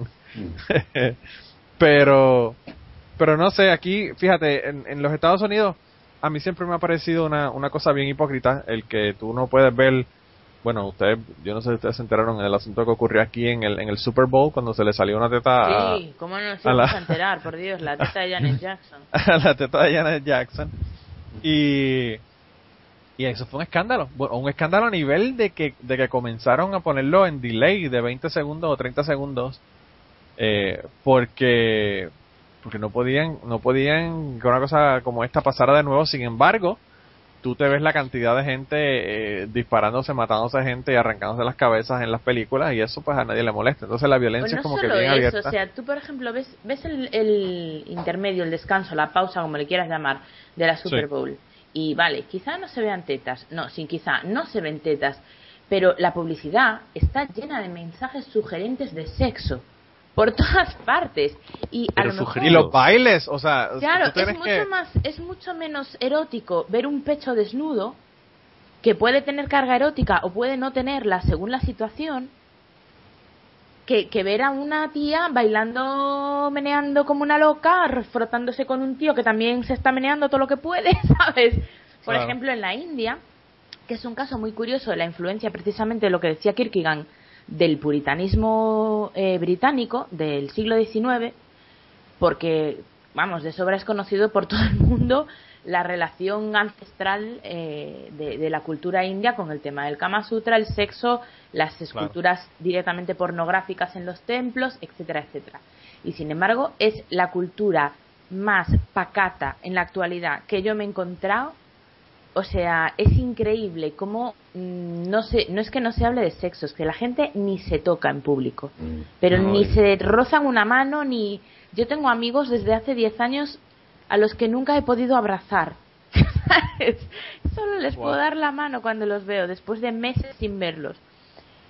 Y, Wow. y todo esto proviene de la cultura británica porque de hecho por ejemplo el sari que es la vestimenta tradicional de las mujeres hasta que llegaron los ingleses no llevaba camiseta y las mujeres llevaban un pecho al descubierto y de hecho, aún hay viejas en la India, que las he visto yo, que van así, van sin camiseta, porque ellas cuando nacieron en su aldea, pues todavía las mujeres se vestían así. Y, y todo esto proviene pues de la, de la moral victoriana. Y me he desviado y no sé lo que quería decir al principio con todo esto de la India y de... Ah, bueno, continuad y si me acuerdo lo retomo. Respecto a lo que dices de la India, hace. tú lo estás buscando- sí, ya, en 2008, no recuerdo qué película hizo Richard Gere con, con Aishwarya Rai, que es una superestrella Sí, de, de la más Bollywood, famosa. la más famosa, además está considerada como la mujer más guapa del mundo y la verdad es que es muy, muy guapa esta mujer, tiene un, un rostro precioso. Y para demostrar lo bien que vio todo en la película y que se llevaban muy bien, no se le ocurrió otra cosa, pues lo que haría cualquier actor con una actriz, que darle un beso en la mejilla. No es que le diera un beso con lengua, ¿no? Simplemente un beso, la, la agarró por el En la, hombro, le en dio un- la promoción de la película, o sea, en público. Sí, y se montó un follón que tuvo que salir luego Richard Gere a pedir disculpas, todo compungido por haber sido tan poco respetuoso con los indios. Sí, que además a mí me encantó una, una campaña que iniciaron un grupo de feministas indias que, que decían que cómo se había atrevido Richard Gere a besar a Ishwara Rey en público, porque en la India a las mujeres se las se les pega, se las quema vivas, se las viola, se las mata, pero besarlas está- en público no. Todo tiene un límite, ¿no? O sea, me ha recordado O sea, lo que hasta, hasta ahí llegamos. Sí. lo que quería yo decir con la doble moral y la hipocresía. Tú ves cualquier película de estas que hacen en la India, que hacen a toneladas, Mm. y se pegan unos bailes, y se pegan unas cosas, y se frotan, y se... Pero un beso, jamás. Pero ni el piquito de final de la película que se daban en las pelis de los años 40, sin lengua ni nada, ni nada, nada. Nada. Pero hay cada baile tipo festivos, tú, madre mía, muchacho, dale un beso que se relaje. es que Pues fíjate, Blanca, eso mismo ocurre en la República Dominicana, porque tú sabes que el, el baile, el merengue, la jodedera eh, es, es- es intensa mm, y a las mujeres les gusta que le abran el pan para meterle el hot dog. pero, pero que no le hables de homosexuales, que no le enseñes una teta en ningún sitio, o sea, eh, eh, de verdad que, que eh, es una, una cosa bien, bien extraña y bien enfermiza el asunto. el tema de la desnudez, ¿sabes? De la desnudez, por ejemplo, o el tema de un beso, pero ¿por qué es peor un cuerpo desnudo que al fin y al cabo, pues, no tiene por qué resultar erótico en sí mismo? Hay un montón de culturas, claro que son culturas muy pequeñas, entre comillas, pero en las que la desnudez es una cosa completamente normal, cotidiano, Normal. Y que claro. no produce calentura, por decirlo así, salvo que sea en la situación adecuada. Pero mira, Blanca, cuando, cuando yo fui a la República, cuando yo fui a la República Dominicana, me parece que la segunda o tercera vez, había una chica que era española y, y se acababa de casar, estaban eh, de luna de miel con el esposo. Y yo me senté en la, en la playa, en la playa no, en la piscina, en una de las sillas que tenían allí en la piscina y, y ella, no sé por qué, vino, estaba caminando y se sentó en la silla que estaba al lado mío. Yo ni me di cuenta, ¿verdad?, de ella y pues ella se quitó la, la parte de arriba de la, del, del traje de baño. Y entonces luego la chica empieza a hablar, a hablar conmigo, empieza la conversación porque como cualquier persona que empieza a hablar con, con una persona que tiene al lado en la playa. Y, y yo, pues imagínate, un chico, yo tenía 17 años, no había visto chicas en topless, ya tú sabes, te podrás imaginar, yo no encontraba dónde mirarla, yo decía, wow, mira por arriba, mira por el cielo, mira, mira los ojos, sin, sin desviar la vista. Pero, y entonces eso fue el, el primer día que yo acababa de llegar, ¿verdad? Cuando yo llegué yo hice como el Papa Juan Pablo II que besé el piso, pues yo dije, he llegado, he llegado al cielo. pero, pero ya después de tres días con mujeres con las tetas al aire, ya ni me, ni me impresionaban, ni me preocupaban, ni nada. Y, y yo creo que eso es lo que ocurre con las personas, con- o con las culturas que son así, o sea, eso no es nada, nada del otro mundo para esas personas. Exacto. Y, Y eso no quiere decir que en un momento sexual las partes mm, que nos excitan vayan a dejar de excitarnos por ah, no, claro. porque no se escondan normalmente. Es como también ahora, bueno, en España eso es- somos bastante permisivos con eso, pero por lo que veo en webs de feminismo y tal, en Estados Unidos hay toda una lucha con el tema de que las mujeres no amamantemos a los bebés en público. Sí. Pero qué especie de pervertido se puede excitar viendo a una mujer dando el pecho a su bebé. O Pues sabrás que hay millones. Ya, pero son muy Porque yo- pervertidos. o sea, Bueno, ah, no, claro, claro. Yo tenía compañeros de trabajo que llegaba una mujer dándole el pecho a un bebé a, a la tienda donde yo trabajaba y ellos, eso era lo- la cosa más grande del mundo. es que O sea, no eso se les iba a caer el, el, el techo del, del, de la tienda encima. Pero eso, eso es cuestión cultural también, ¿no? Es cuestión cultural. Porque es Ah, no, que, claro. en realidad, o sea, si, si lo ves de manera natural, o sea, la, la necesidad que tenemos de, de vestirnos se debe al, al clima frío, no es otra cosa. Y, Claro. Y que ciertas partes son más sensibles a los roces de lo que viene siendo la naturaleza. Claro. No, y el sol, o sea, hay una parte que cuando te las quema te jodes, tú sabes. Claro. En realidad, cualquier parte, cuando te la coma, te, Claro. te jode. Lo que pasa es que tienes ciertas partes del cuerpo, eh, brazos, piernas, el rostro, eh, yo la calva, eh, que con el paso del tiempo, pues la, la piel se acostumbra. Se Claro. acostumbra y resiste mejor el sol que otra, pero simplemente porque tiene más costumbre de recibir el sol y, y reacciona antes generando melanina para, para evitar eh, las quemaduras. Claro, Sí. mm, el trasero, si normalmente lo tienes oculto, pues el- los primeros días que te pongas a tomar el sol desnudo se te va a poner pues del color de... Sí. Lo, lo que, lo que estaba leyendo en cuanto a los ah, nudistas cristianos era una cosa que me, me- me llamó la atención y es que un grupo de 11 anabaptistas en Ámsterdam en 1535, los, que los llaman los Naklopers, o sea, los, eh, los eh, ¿cómo se diría? Mm, Caminantes nudos eh, habían se habían sacado completamente la ropa desnudos y fueron por el centro de la ciudad proclamando la verdad desnuda ¿no?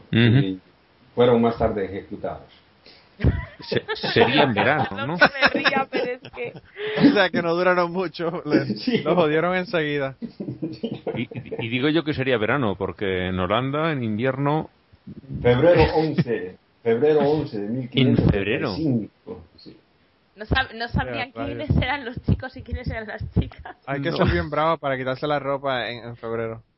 Mm, sí. sí, pero y tan al norte, quitártela en febrero tan al Claro. norte. O sea, aquí en el, Porque- aquí en el sur, tela, pero... la melilla no tendría mucha, mucho Ah. mérito, pero... Bueno, no, no, no te creas tanto, Ángel. Mira, aquí, por ejemplo, en Finlandia tienen costumbre en, en invierno, o sea, diciembre, enero, eh, ellos eh, toman el sauna y sal- sa- salen del sauna a la nieve y se revuelcan en la nieve. Completamente. Claro, pero ya, ya han Sí, sí. acumulado calor de- con la sauna, pero... Claro. No, aquí, aquí también, aquí también lo hacen, aquí hacen un, eh, un- en el lago, van al lago y se meten al lago eh, frío, no está frío. Sí, pero y, eso- y hay, también la- que sale todos los años en no recuerdo qué ciudades rusas un, en un estanque eh, con sierras hacen una como una un especie hueco en de el hielo. Sí como una, si fuera una calle de- sí como una- la, la calle de una piscina de olímpica cortan varios metros y se mete allí gente joven gente muy mayor eh, entran nadan y salen por el otro extremo Bueno, pero Claro. hay que tener en cuenta que esos son rusos. sí Las cantidades de vodka que se meten antes de hacer eso son eh, bastante copiosas. No, pero a ver, eh, todo, a todo se acostumbra uno. Un compañero mío no, claro. a- aprendió a nadar en marzo en León, que la temperatura media debe de rondar los, los 5 grados Wow. en esa época. Y aprendió a nadar en una piscina descubierta en, en marzo, allí en León. Y vamos, yo solo de pensarlo cuando me lo contó, es que me, me ponía enfermo de pensarlo. El hombre dice, no, no, pasaba un frío horrible, aprendí a nadar.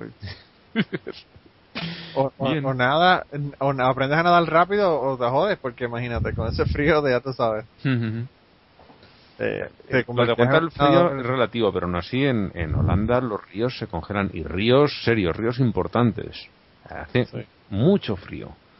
Wow. No es como aquí que ver un río helado, si no son de alta montaña, la verdad es que aquí no se congelan los ríos. Ah, acá, acá cuando, cuando es un invierno frío, se congela el estrecho, el estrecho, o sea que puedes ir caminando a Dinamarca. Es que es una pasada. eh. Ver el mar congelado, yo en, en realidad no lo he visto nunca, pero en fotos a mí me resulta súper impactante porque en España es rarísimo que nieve al borde del mar y cuando nieva es casi, o sea, un milagro que cuaje. O sea, caen cuatro copos, pero no, no se ponen blancas las ciudades. Entonces, ver el mar congelado es, es una pasada. ¿eh? y, y fíjate, en, en la historia ha habido realmente algún emperador danés que haga cruzado el estrecho con, con tropas, caballos y todo eso para invadir el sur de Suecia. Sí. No, yo, yo estaba leyendo sobre el lago Baikal, que es el lago más antiguo, más grande, bueno, tiene Mm. 20.000 El 20 más premios en, en- sí, el más profundo en Rusia. Y, y en una durante una guerra pusieron eh, vías de tren sobre el hielo para, para pasar este pues, municiones y, y 20 cosas para para cruzar el, el lago. Así que se podrán imaginar eh, Entonces- la cantidad de hielo que hay ahí. Está claro que en Rusia el nudismo no triunfa, pero no por un tema religioso, sino ya por un tema No. de necesidad. No, y, y, si, y si es por necesidad y la gente empiezan como quiera a desnudarse, Putin de seguida va a hacer una ley que, la va, que lo va a prohibir. O sea, eso ya, ya, ya, co- ya conocemos cuál es, Ah, de qué parte es la que cojea. no le afecte políticamente, no creo que se moleste. Bueno, pero si empiezan las chicas de féminas a que enseñar las tetas, entonces sí que se pone la cosa mala. A, Mira. a protestar. No me hables del tema ese también de las tetas de las feministas, porque es que ¿Qué pasó, Blanca? No, ¿Por que, es, es- me, me saca de quicio ver un montón de, de personas o de grupos eh, supuestamente pues liberales o de izquierdas o lo que sea metiéndose con las feministas porque enseñan las tetas. A ver, que no entiendes que es una manera de protesta. Claro. ¿Sabes? Claro. En un país donde te tienen oprimida y no te dejan ni conducir, pues yo cojo y enseño las tetas a veces, que me parece que es una cosa bastante comprensible. Bueno, hubo hubo una, una mujer en África que eso fue lo que lo que ocurrió. Ella- ellas estaban luchando contra la- una guerra civil y era un grupo de mujeres, todas mujeres. Y entonces, eh, en un momento dado, que no la, la querían sacar de, de donde estaban haciendo unas unas vistas en un tribunal, ella lo que hizo es fue, empezó a quitarse la ropa. Y, entonces todos los hombres dijeron, bueno, con esto yo no puedo bregar. Y, se- y la dejaron. no, le hicieron nada y la dejaron allí en el, en el sitio. Eh, y ella lo cuenta muy orgullosa porque de verdad que fue como que el último recurso que se le ocurrió a ella para que no la tocaran y no jodieran con ella y la dejaran allí donde ella estaba. Eh, y entonces pues eh, le funcionó muy bien porque los tipos salieron corriendo y imagínate, pues la dejaron tranquila. Pero, pero no, el asunto de Femen a mí me parece, a mí me parece increíble las críticas y, y en Estados Unidos, fíjate, eh, hubo una, en Estados Unidos si tú te quitas la ropa y empiezas a caminar por la calle te meten preso. Eh, es, por cu- es curioso en un país donde la industria del porno es tan potente Ah, no, que luego increíble. sean tan puritanos para estas cosas. No, y un, un- bueno, un lugar como por ejemplo eh, Utah, que es el, el- el consumidor número uno de pornografía en los Estados Unidos, que es donde están los mormones. Claro, Sí, pero pero- esto es una, vamos, correlación Pero tienen- clara. Porno especial para mormones, ¿no? ¿Nadie ha visto el porno para mormones? No, No sé, no lo he visto. ¿No? que tienen el, que tienen el, el, el- los underwear estos bien raros, la ropa interior. Mm, Las chicas están en bikini y ponen, ponen sobre ellas eh, unos, unas plantillas con unos círculos de manera que solamente dejan ver pues los muslos, la barriga que como va en bikini va al aire, los hombros. Entonces, realmente ellos saben que lleva el bikini, pero tú ves la foto y te da la impresión de que está desnuda. Bueno, qué aburrido. Sí, pero no, la verdad es que es muy curioso, es, es divertido verlo porque dices que, aparte, bueno, la estupidez que es, pero cómo se las ingenian para tener un porno que no rompa del todo sus, sus reglas religiosas. Va, va a ser bien extraño. Mira, Ángel, Manolo, te voy a ahora poner un enlace que lo, lo acabo de encontrar. Obama, Obama, fotos, Obama que está, Obama que está chequeando lo que yo estoy chequeando en internet ahora va a decir, mira qué tipo más extraño buscando pornografía mormona, porque eso es lo primero que voy a buscar yo. Para ver qué es lo que, qué- qué es lo que, lo que, lo que tienen esa gente. Sí. Pero, pero es como tú dices, son una gente súper puritana, pero que lo que te iba a comentar es que aquí eh, hubo una mujer que, que protestó eh, y lo que hizo fue eso, que estaba topless eh, y, y llevó el caso al Tribunal Supremo y ganó el tribunal el caso en el Tribunal Supremo a pesar de que a ella la, los cargos que le pusieron fueron por exposiciones deshonestas por estar desnuda en la calle pues eh, la Corte del Tribunal Supremo determinó que si es para protestas, entonces no se puede violentar el asunto porque entonces ya entra dentro de, la, de la libertad de expresión. Y entonces pues hay, hay unas concesiones cuando la persona está protestando que sí pueda tener las tetas al aire. O, o de que esté desnudo, lo que sea. Eh, pero pero sí no de verdad que es increíble los puritanos que son aquí y como te digo lo, lo, lo increíble de los puritanos que son para tetas y lo poco puritanos que son cuando se trata de pegarle tiros a la gente en la cabeza y luego se preguntan por qué la gente se está matando a tiros Eh, Estaba es mirando, estaba mirando la página que, que dio Blanca de, de la pornografía mormona, así que es el colmo. Esto sí que es el colmo. yo yo voy a tener que perder el tiempo. yo voy a tener que, que ponerla en otro lugar porque tengo el trabajo y no quiero que me voten del trabajo. Pornografía muy buena. Imagínate eso cuando empiece, cuando lleguen mañana la, la gente de, de los directores, los directores del- de los sistemas aquí empiezan a decir, "¿Y esta página mormona de sexo, ¿quién que habla?" Es bien inocente. ¿Quiénes son mormones? Ah, Sí, bueno, sí. Ponerlo de not safe for work ahí quedó un poco extraño. bueno, yo de todos modos no la voy a buscar, la checo en casa. Eh, No, se la voy a sí, poner ahí, es mejor se la voy a poner ahí en también. casa, pero te garantizo que es bien inocente. Desde luego, para cualquiera que no sea mormón, no es porno. Ah, no, obviamente, yo estoy seguro que no es como el porno que yo conozco. pero pero lo, lo puse ahí también, y lo voy a poner también en el, en el podcast, en el, en el blog, para que las personas que quieran buscar la pornografía mormona cortesía de Blanca, la, la puedan ir allá y, y verla. Eh, Pero cortesía de la primera entrada que vi en Google. Increíble. Mira que aquí, eh, ustedes están hablando del frío y de la gente bañarse en el mar cuando está frío. En Puerto Rico la gente cuando el mar está a 68 grados ya no quieren meterse. 68 grados son para las personas que, para el resto del mundo, porque nosotros somos de los únicos que usamos Fahrenheit. Eh, son 20, 20 grados centígrados. Cuando ya está a 20 grados centígrados el mar ya la gente no se quiere meter al mar. Ah, acá, Eh. acá en Suecia, el, el- si el agua sube arriba de 4, ya es eh, bañable. Si el agua está líquida, ya te puedes bañar. Sí, porque en 4 grados es donde el agua está eh, la densidad más grande, más, más alta. Eh, wow, qué cosa más increíble. Te puedes bañar cuando ya eh, no da miedo tirarte de cabeza, ¿no? Exactamente, exactamente, ahí es. Para que no termines como un vegetal. Claro. Mira, pues Yo creo que, eh, no sé, está interesante el tema, pero yo creo que quizás podríamos continuarlo en otro momento y, y debemos de mandar a par de gente al carajo. Yo quiero, yo no sé, yo tengo, yo tengo más, más que una mandada al carajo esta semana, tengo una, una, la sección que estábamos comentando de que íbamos a hacer la, de las historias de terror religiosas.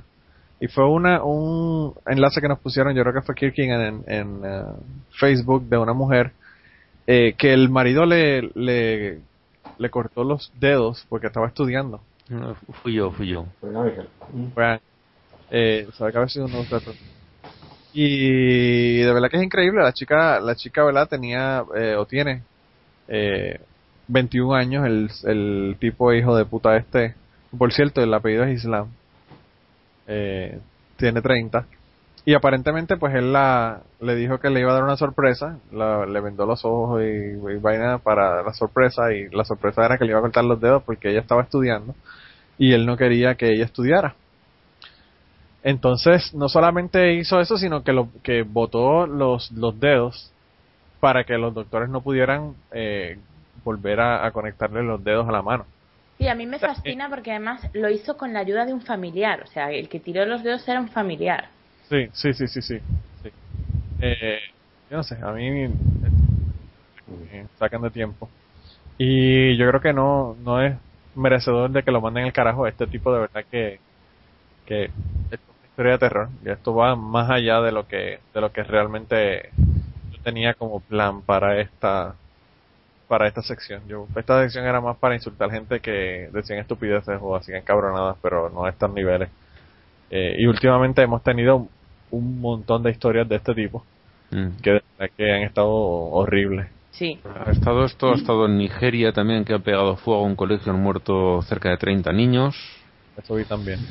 Está lo que va saliendo cíclicamente en las noticias de, de los colegios de niñas gaseados en Pakistán y en Afganistán, que dicen, les niegan que haya nada. Mm, Posiblemente en algún momento no haya nada, pero será cierto que, que es totalmente psicológico en alguno de los casos, pero en el ambiente de terror en el que viven, en el que sí que ha habido envenenamientos reales, Imagino en cuanto una niña se empiece a marear, se empiece a encontrar mal, ya estarán pensando que las están gaseando, las pobres eh, entrarán en, en un estado de histeria colectiva y terminarán sintiéndose mal, aunque sea psicosomático, pero ya no se puede distinguir eh, cuando es incluso, cierto y incluso cuando puede que falso. sea una campaña para que las niñas dejen de ir al colegio porque No, tienen es, miedo.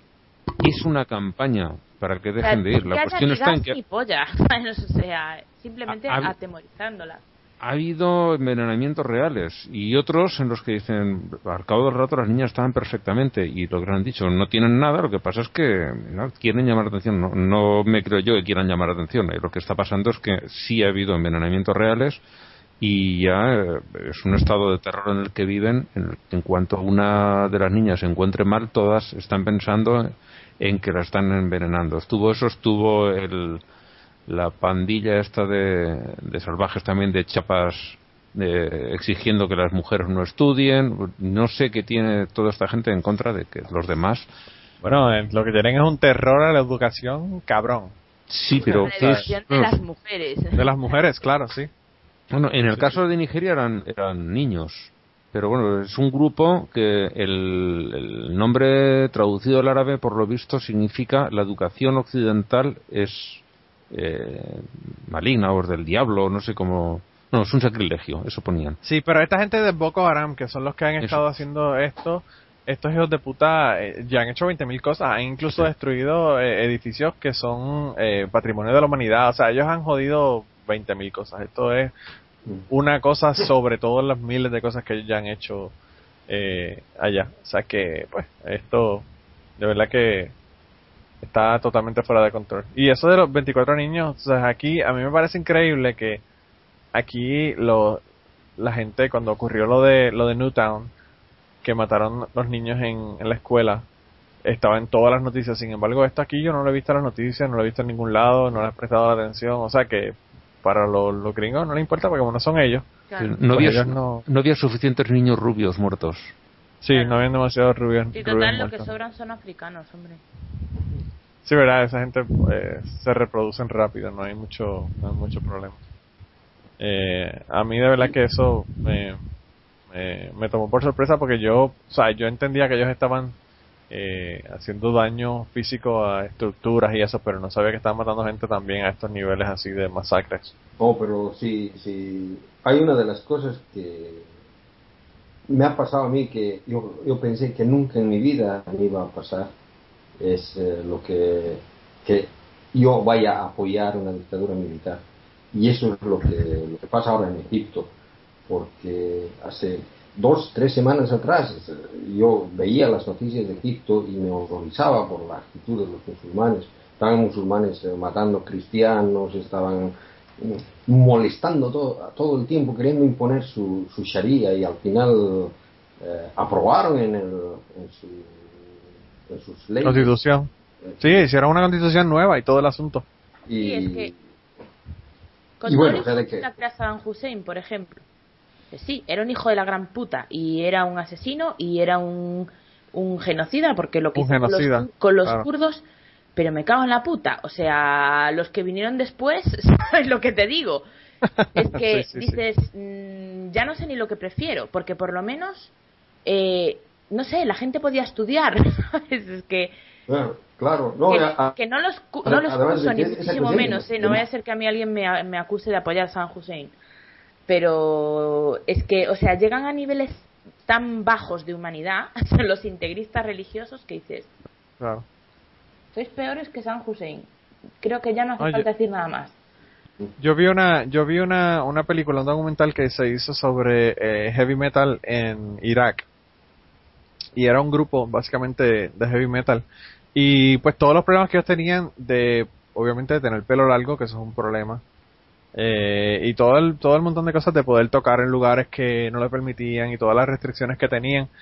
Y el documental era el último, los últimos dos años de Saddam Hussein y el comienzo de la guerra y cuando mataron a Saddam Hussein y todo el asunto.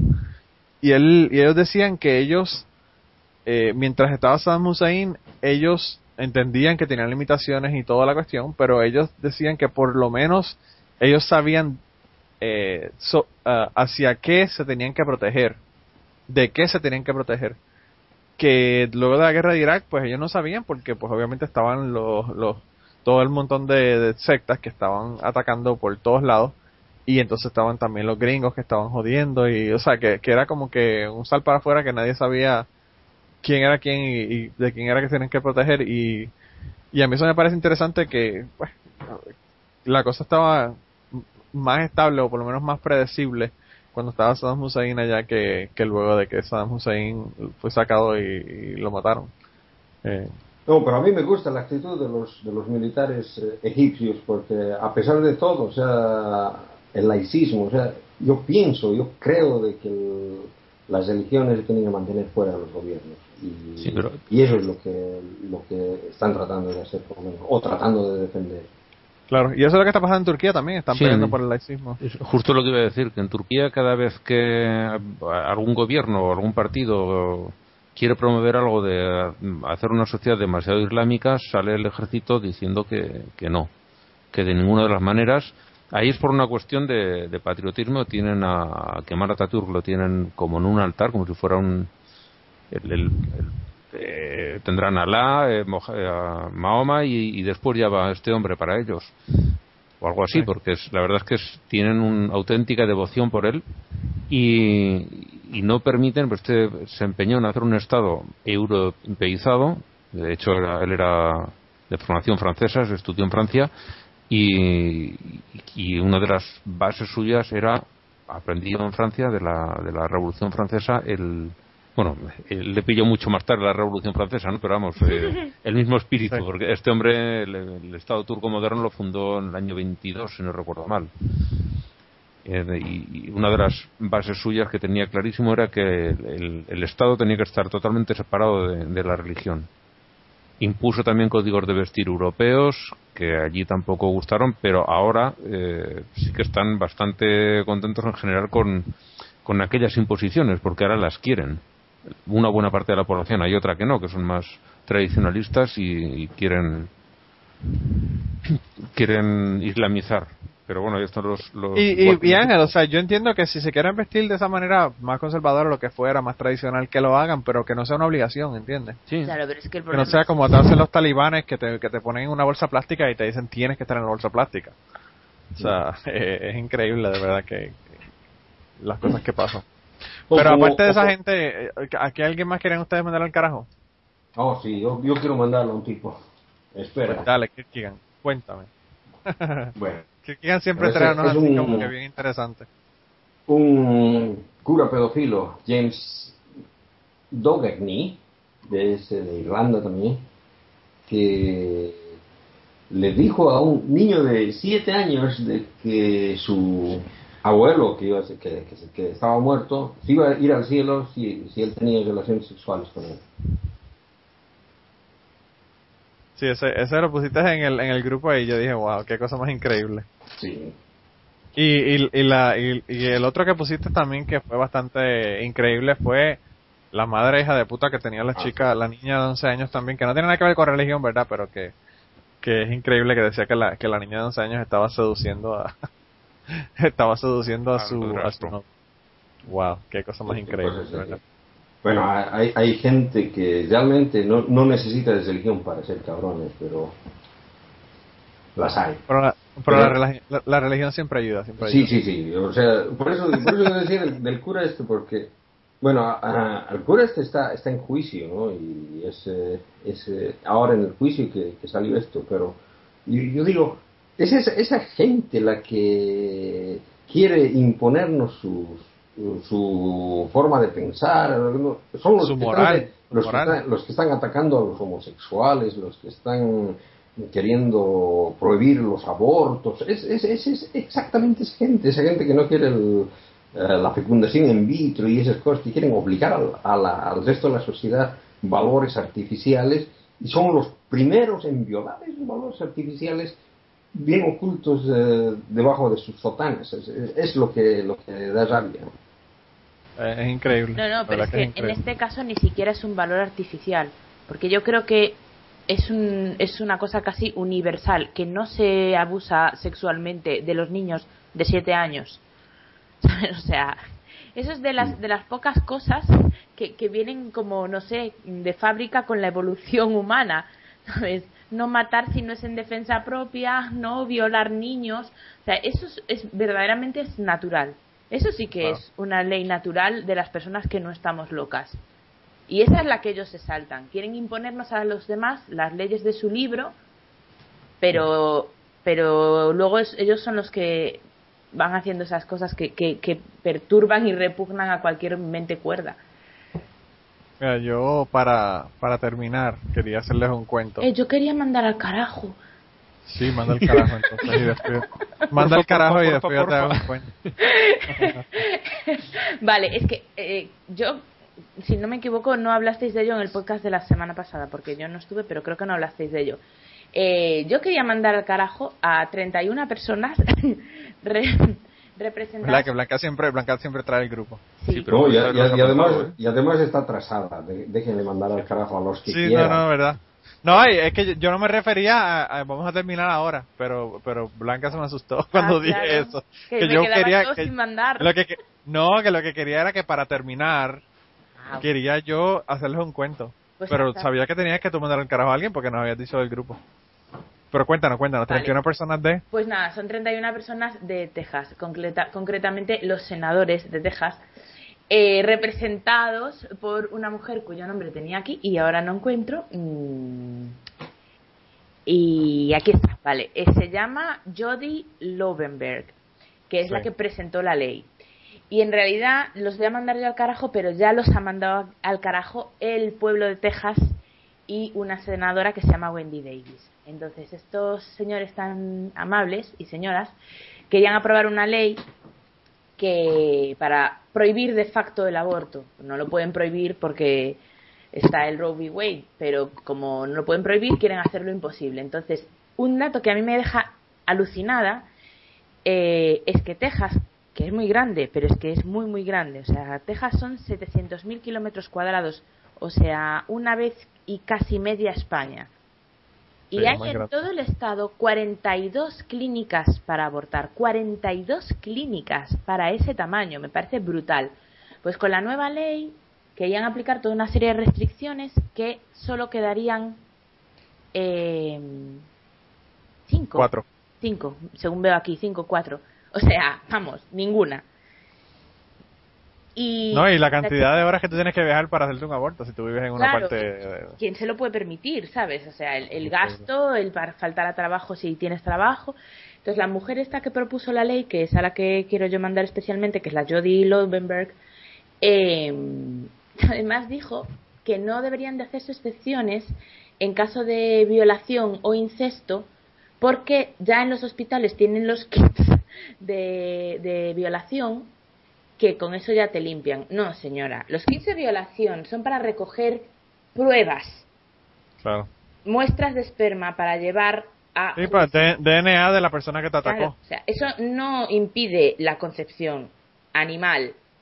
o sea, es que estás proponiendo... Pero es que no hace falta, Blanca, porque tú sabes que las mujeres plo- pueden bloquear Claro, eso. es verdad. Claro. Es lo que te- Ya, ya lo dijo Ya Totekin, eso lo ¿no? aclaramos, ¿verdad? Ya, ya lo dijo Aiken que pueden, pueden bloquear eso. Y la verdad es que Entonces- yo estuve viendo vídeos de, de la senadora esta, Wendy Davis, que estuvo 11 horas y pico de pie, sin ir al baño, sin apoyarse en nada, sin beber, sin comer nada, 11 horas y pico hablando, eh, para impedir que votasen antes de medianoche. Por supuesto, los cabrones de los republicanos le hicieron una especie de triquiñuela diciendo que se había saltado las normas y la cortaron, no la dejaron continuar hablando. Entonces la gente que estaba a cientos, como que empezó a gritar, estaban eh, en la parte de arriba del, del, Senado y empezaron a gritar y consiguieron que no se pudiese votar a base de gritar porque no se oían hablar. Pues aún encima, en los republicanos, cuando por fin pudieron votar, que ya era fuera de hora, en el acta cambiaron la hora para fingir que habían Para que constara como que sí, como sí, que era correcto. Es increíble, pero a mí me resultó súper emocionante. Vi un- una recopilación de los mejores momentos que, que tienen en el canal de, de YouTube del Huffington Post y yo acabé llorando. es porque para mí, que en un estado como Texas, que es tan increíblemente conservador y tan increíblemente cristiano, se juntase toda esa gente y toda esa gente se opusiese a los políticos y la policía intentando desalojarlos, no sé, me pareció muy emocionante. Entonces yo los quería mandar al carajo, aunque ya la gente los ha mandado al carajo. Pero yo también Claro. los quiero mandar. No, y, y eran cuatro pisos hasta la cúpula de, de gente gritando que no, que no permitieron que hicieran nada. Eh, y, y ya Rick Perry dijo que iba a pedir una sección, una sesión extraordinaria para discutir esto de nuevo y todo el asunto. Pero la gente ya está en alerta, ya, ya, ah, incluso la gente de la gente de eh, Godless Bitches, del podcast de Godless Bitches, estaban en, en, allá en, en la capital eh, protestando. O sea que ya la gente ya se han dado cuenta de lo que está ocurriendo y se han movilizado Es que luego de toda la promoción que han Vamos tenido a ver, por, señores políticos, ¿no les queda a ustedes clara cuál es la voluntad del pueblo? ¿No claro, están ustedes representando al pueblo? Pues representen al pueblo, coño. Claro, claro. Eh, a mí de verdad que también, como tú dices, me emocionó mucho ver que la gente eh, tuvieron los cojones de decir no, hasta aquí llegamos con el asunto. Eh, porque eso no, no es muy, no es muy común, especialmente en un lugar como Texas. Sí, porque además te hacen unos argumentos. Otra de las cosas que querían cambiar con esta ley era que no se podía abortar después de las 20 semanas. Sí. Vamos a ver.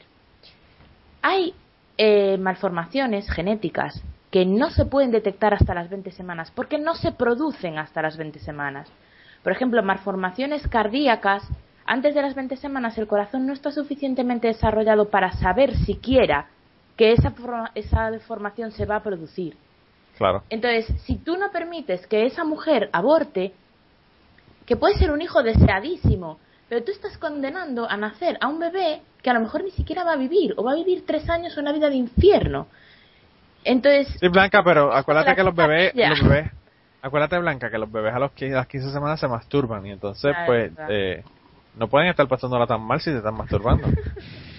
entonces, o sea, es que esa gente que dice que es provida, no, lo que son es una panda de cabrones, porque si realmente les importase el sufrimiento de los bebés, no harían estas cosas, como, como la, la pobre chica esta que tenía el, el feto anencefálico.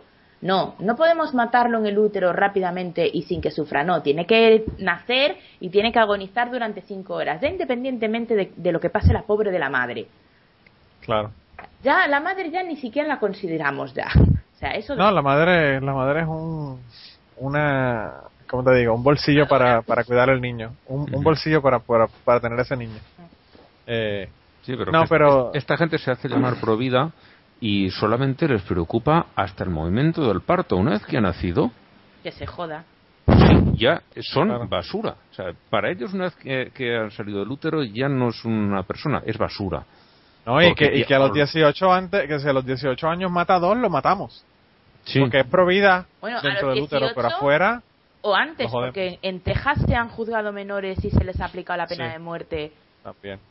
En, en, en anteriores ocasiones. O sea, que no es una cuestión de. O sea, es una cuestión de, no sé, de lo, obligación. lo- lo que, lo que a mí me hace pensar es de que si, si la gente realmente está en contra de esos políticos, ¿por qué diablos los votan? Porque alguien los elige, No es ¿no? que estén en contra de esos políticos, a ver, Kierkegaard. Yo lo que creo es que hay personas que son, pues a lo mejor, conservadoras o liberales políticamente en el sentido de, del capitalismo, del, del- Es que no sé cómo se dice en inglés. Pero vamos, o sea, del liberalismo económico, que no quieren que el gobierno se meta en su vida y tal.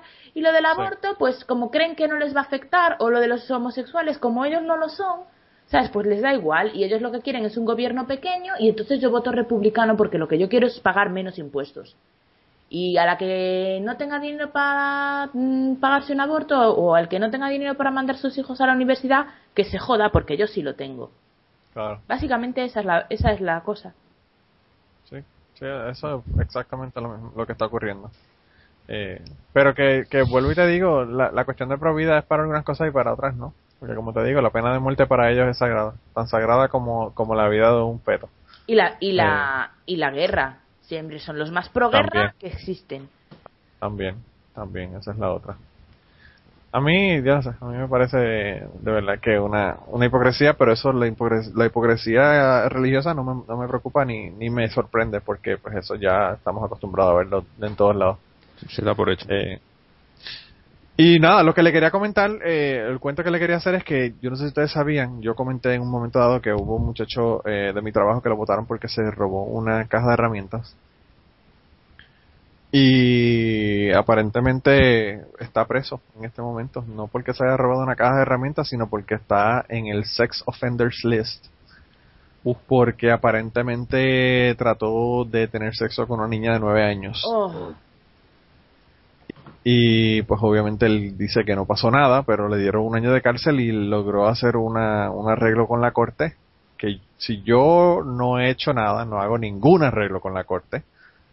O sea que algo tiene que haber pasado. Bueno, o, o, o las circunstancias están muy mal y él cree que no se va a poder salvar. Pues el, el caso yo creo que también eso fue lo que ocurrió, pero fíjate, mira, mira qué fue lo que ocurrió. El tipo conocía a esta mujer que era prostituta en un pueblo que queda como una hora y 15 minutos en Tennessee, no es en, no es en Kentucky. Y aparentemente él eh, hizo arreglos con ella por internet, que eso todo lo tienen, todo lo tienen en la, la policía lo tiene como prueba. Ujú. Y entonces él hizo una, un arreglo con ella para ir a tener sexo con ella, que era algo que él hacía normal, o sea, no era algo que era nuevo, ¿verdad? Entonces, aparentemente en esta, en esta ocasión la mujer le dijo que ella que ella estaba con otra persona y que trajera más dinero porque no era una persona, eran dos las que iba a estar con él. Pues resultó que la segunda persona era la hija de la señora de nueve años, la hija de la prostituta. Y entonces él llegó a Tennessee, alquiló el cuarto, bla, bla, bla, y cuando llegaron, él lo que plantea es que cuando ellos llegaron, eh, él le dijo que no, que no iba a tener sexo con una niña, supuestamente. Y se fue. Y entonces, pues aparentemente la policía se entera de que él había tenido sexo con esta mujer y le habían arrestado a ella por, por estar eh, solicitando sexo por dinero. Y entonces lo llamaron para que testificara en contra de ella y él dijo que sí, él fue, testificó en contra de ella y mientras él estaba testificando en contra de ella, la mujer dijo que él había tenido sexo con la hija de él, de ella de nueve años. Y pues obviamente tenían prueba de la conversación, porque la mujer consiguió la prueba de la conversación. y la mujer tenía la prueba o consiguieron la prueba de que él había alquilado un cuarto de hotel y que habían estado los tres en el hotel y ya tú sabes. Así que en esas está, el hombre eh, le iban a poner 10 años, que es la pena de por tener sexo con un menor en los Estados Unidos o en Tennessee. Y logró hacer un arreglo en la corte, entonces ahora ya no puede votar por el resto de su vida, no puede tener armas de fuego por el resto de su vida, tiene que registrarse como sex offender. Y me imagino que no va a tener más ningún trabajo porque tú pones el nombre de él en, en Google. Y las primeras dos páginas de Google son todos los récords de sex offenders que él tiene en internet, así que y estábamos hablando de, de mandar al carajo a la gente y a pesar de que bueno, volvemos de nuevo, esto no tiene nada que ver con religión, yo quería mandar al carajo a él porque de verdad que está cabrón. Eh, y a la madre de la niña porque puñeta, una mujer que lleva a su niña para prostituirla a los nueve años está bien cabrón. Pues o sea, como la, está de los- como la hija de, como la hija de puta de la, de la niña de 11 años también. Eso iba a decir yo. Oye, Sí, y, al- sí, y a la madre esta no le han quitado la custodia a la niña ni no sé. A la, a la madre a la madre de la niña, yo de verdad que no sé, pero la madre de la niña está en la cárcel, así que ella no puede tener la custodia de la niña, me imagino que Ah, la tendrá la algún madre familiar o algo. la cárcel, vale, vale, bien. Sí, sí, a ella, a ella la, lo- la lograron. Gracias a la, al, lo que él testificó y otras personas, pues la metieron a ella a la cárcel. Pero lo que pasó fue que cuando ella estaban haciéndole el juicio a ella, ella dijo que él había tenido sexo con la hija de ella. Y entonces ya abrieron otro caso para el otro asunto, ¿Yo ¿entiendes? qué quieres que te diga? O sea, no conozco a este tipo, no tengo ni puta idea de si hizo algo con la niña, si tenía intención de hacerlo y luego se rajó, si aquello lo pilló de nuevas, no tengo ni idea y por lo tanto no me voy a pronunciar a ese respecto. Pero te digo una cosa, entiendo que hiciera la que hiciera el acuerdo, ¿eh? Porque eh, la cosa pinta muy fea, muy muy No, muy no, fea. Quiero decir, aunque fuese inocente, supon- supongamos que es completamente inocente. La cosa pinta muy fea y ya sabemos lo bien que lo pasan en la cárcel la gente que folla Ah, con no, niños. no, también, sí, también. No sé. O sea eh, que, A veces la, re- la, fi- la realidad supera la ficción y se han visto casos todavía peores de, de personas que verdaderamente eran inocentes, pero bueno. Eh, pues de verdad que yo no sé, yo, yo pienso que el tipo es tan y tan estúpido y tan pendejo eh, que, que yo no dudo que él no haya hecho nada y hubiese pagado, pagado el precio. Pero, pues, de todos modos, tú sabes, también está bregando con gente de, de dudosa reputación. Eh, yo no estoy en contra de la prostitución, que hagan lo que les dé la gana, pero tú sabes, esta gente no son, generalmente eh, no son las mejores personas para uno hacer negocios con ellos. No son muy de Eh, fiar. Así que, pues nada, yo creo que con esto entonces, con esta historia, última historia de terror, eh, que es muy cercana a mí, los dejamos hasta la semana que viene y la cita de esta semana es de Mark Fairclough y él dice, si Dios es el alfa y el omega, el principio y el fin, sabe lo que ha pasado y lo que está por venir, como, como se dice en la Biblia, porque la gente al rezar cree que va a cambiar algo. Eh, así que con esa cita lo dejamos, gente. Eh, la pasamos súper bien. Yo eh, los veré la semana que viene. Pues hasta la semana que viene. Nos oímos la semana que viene. Bye.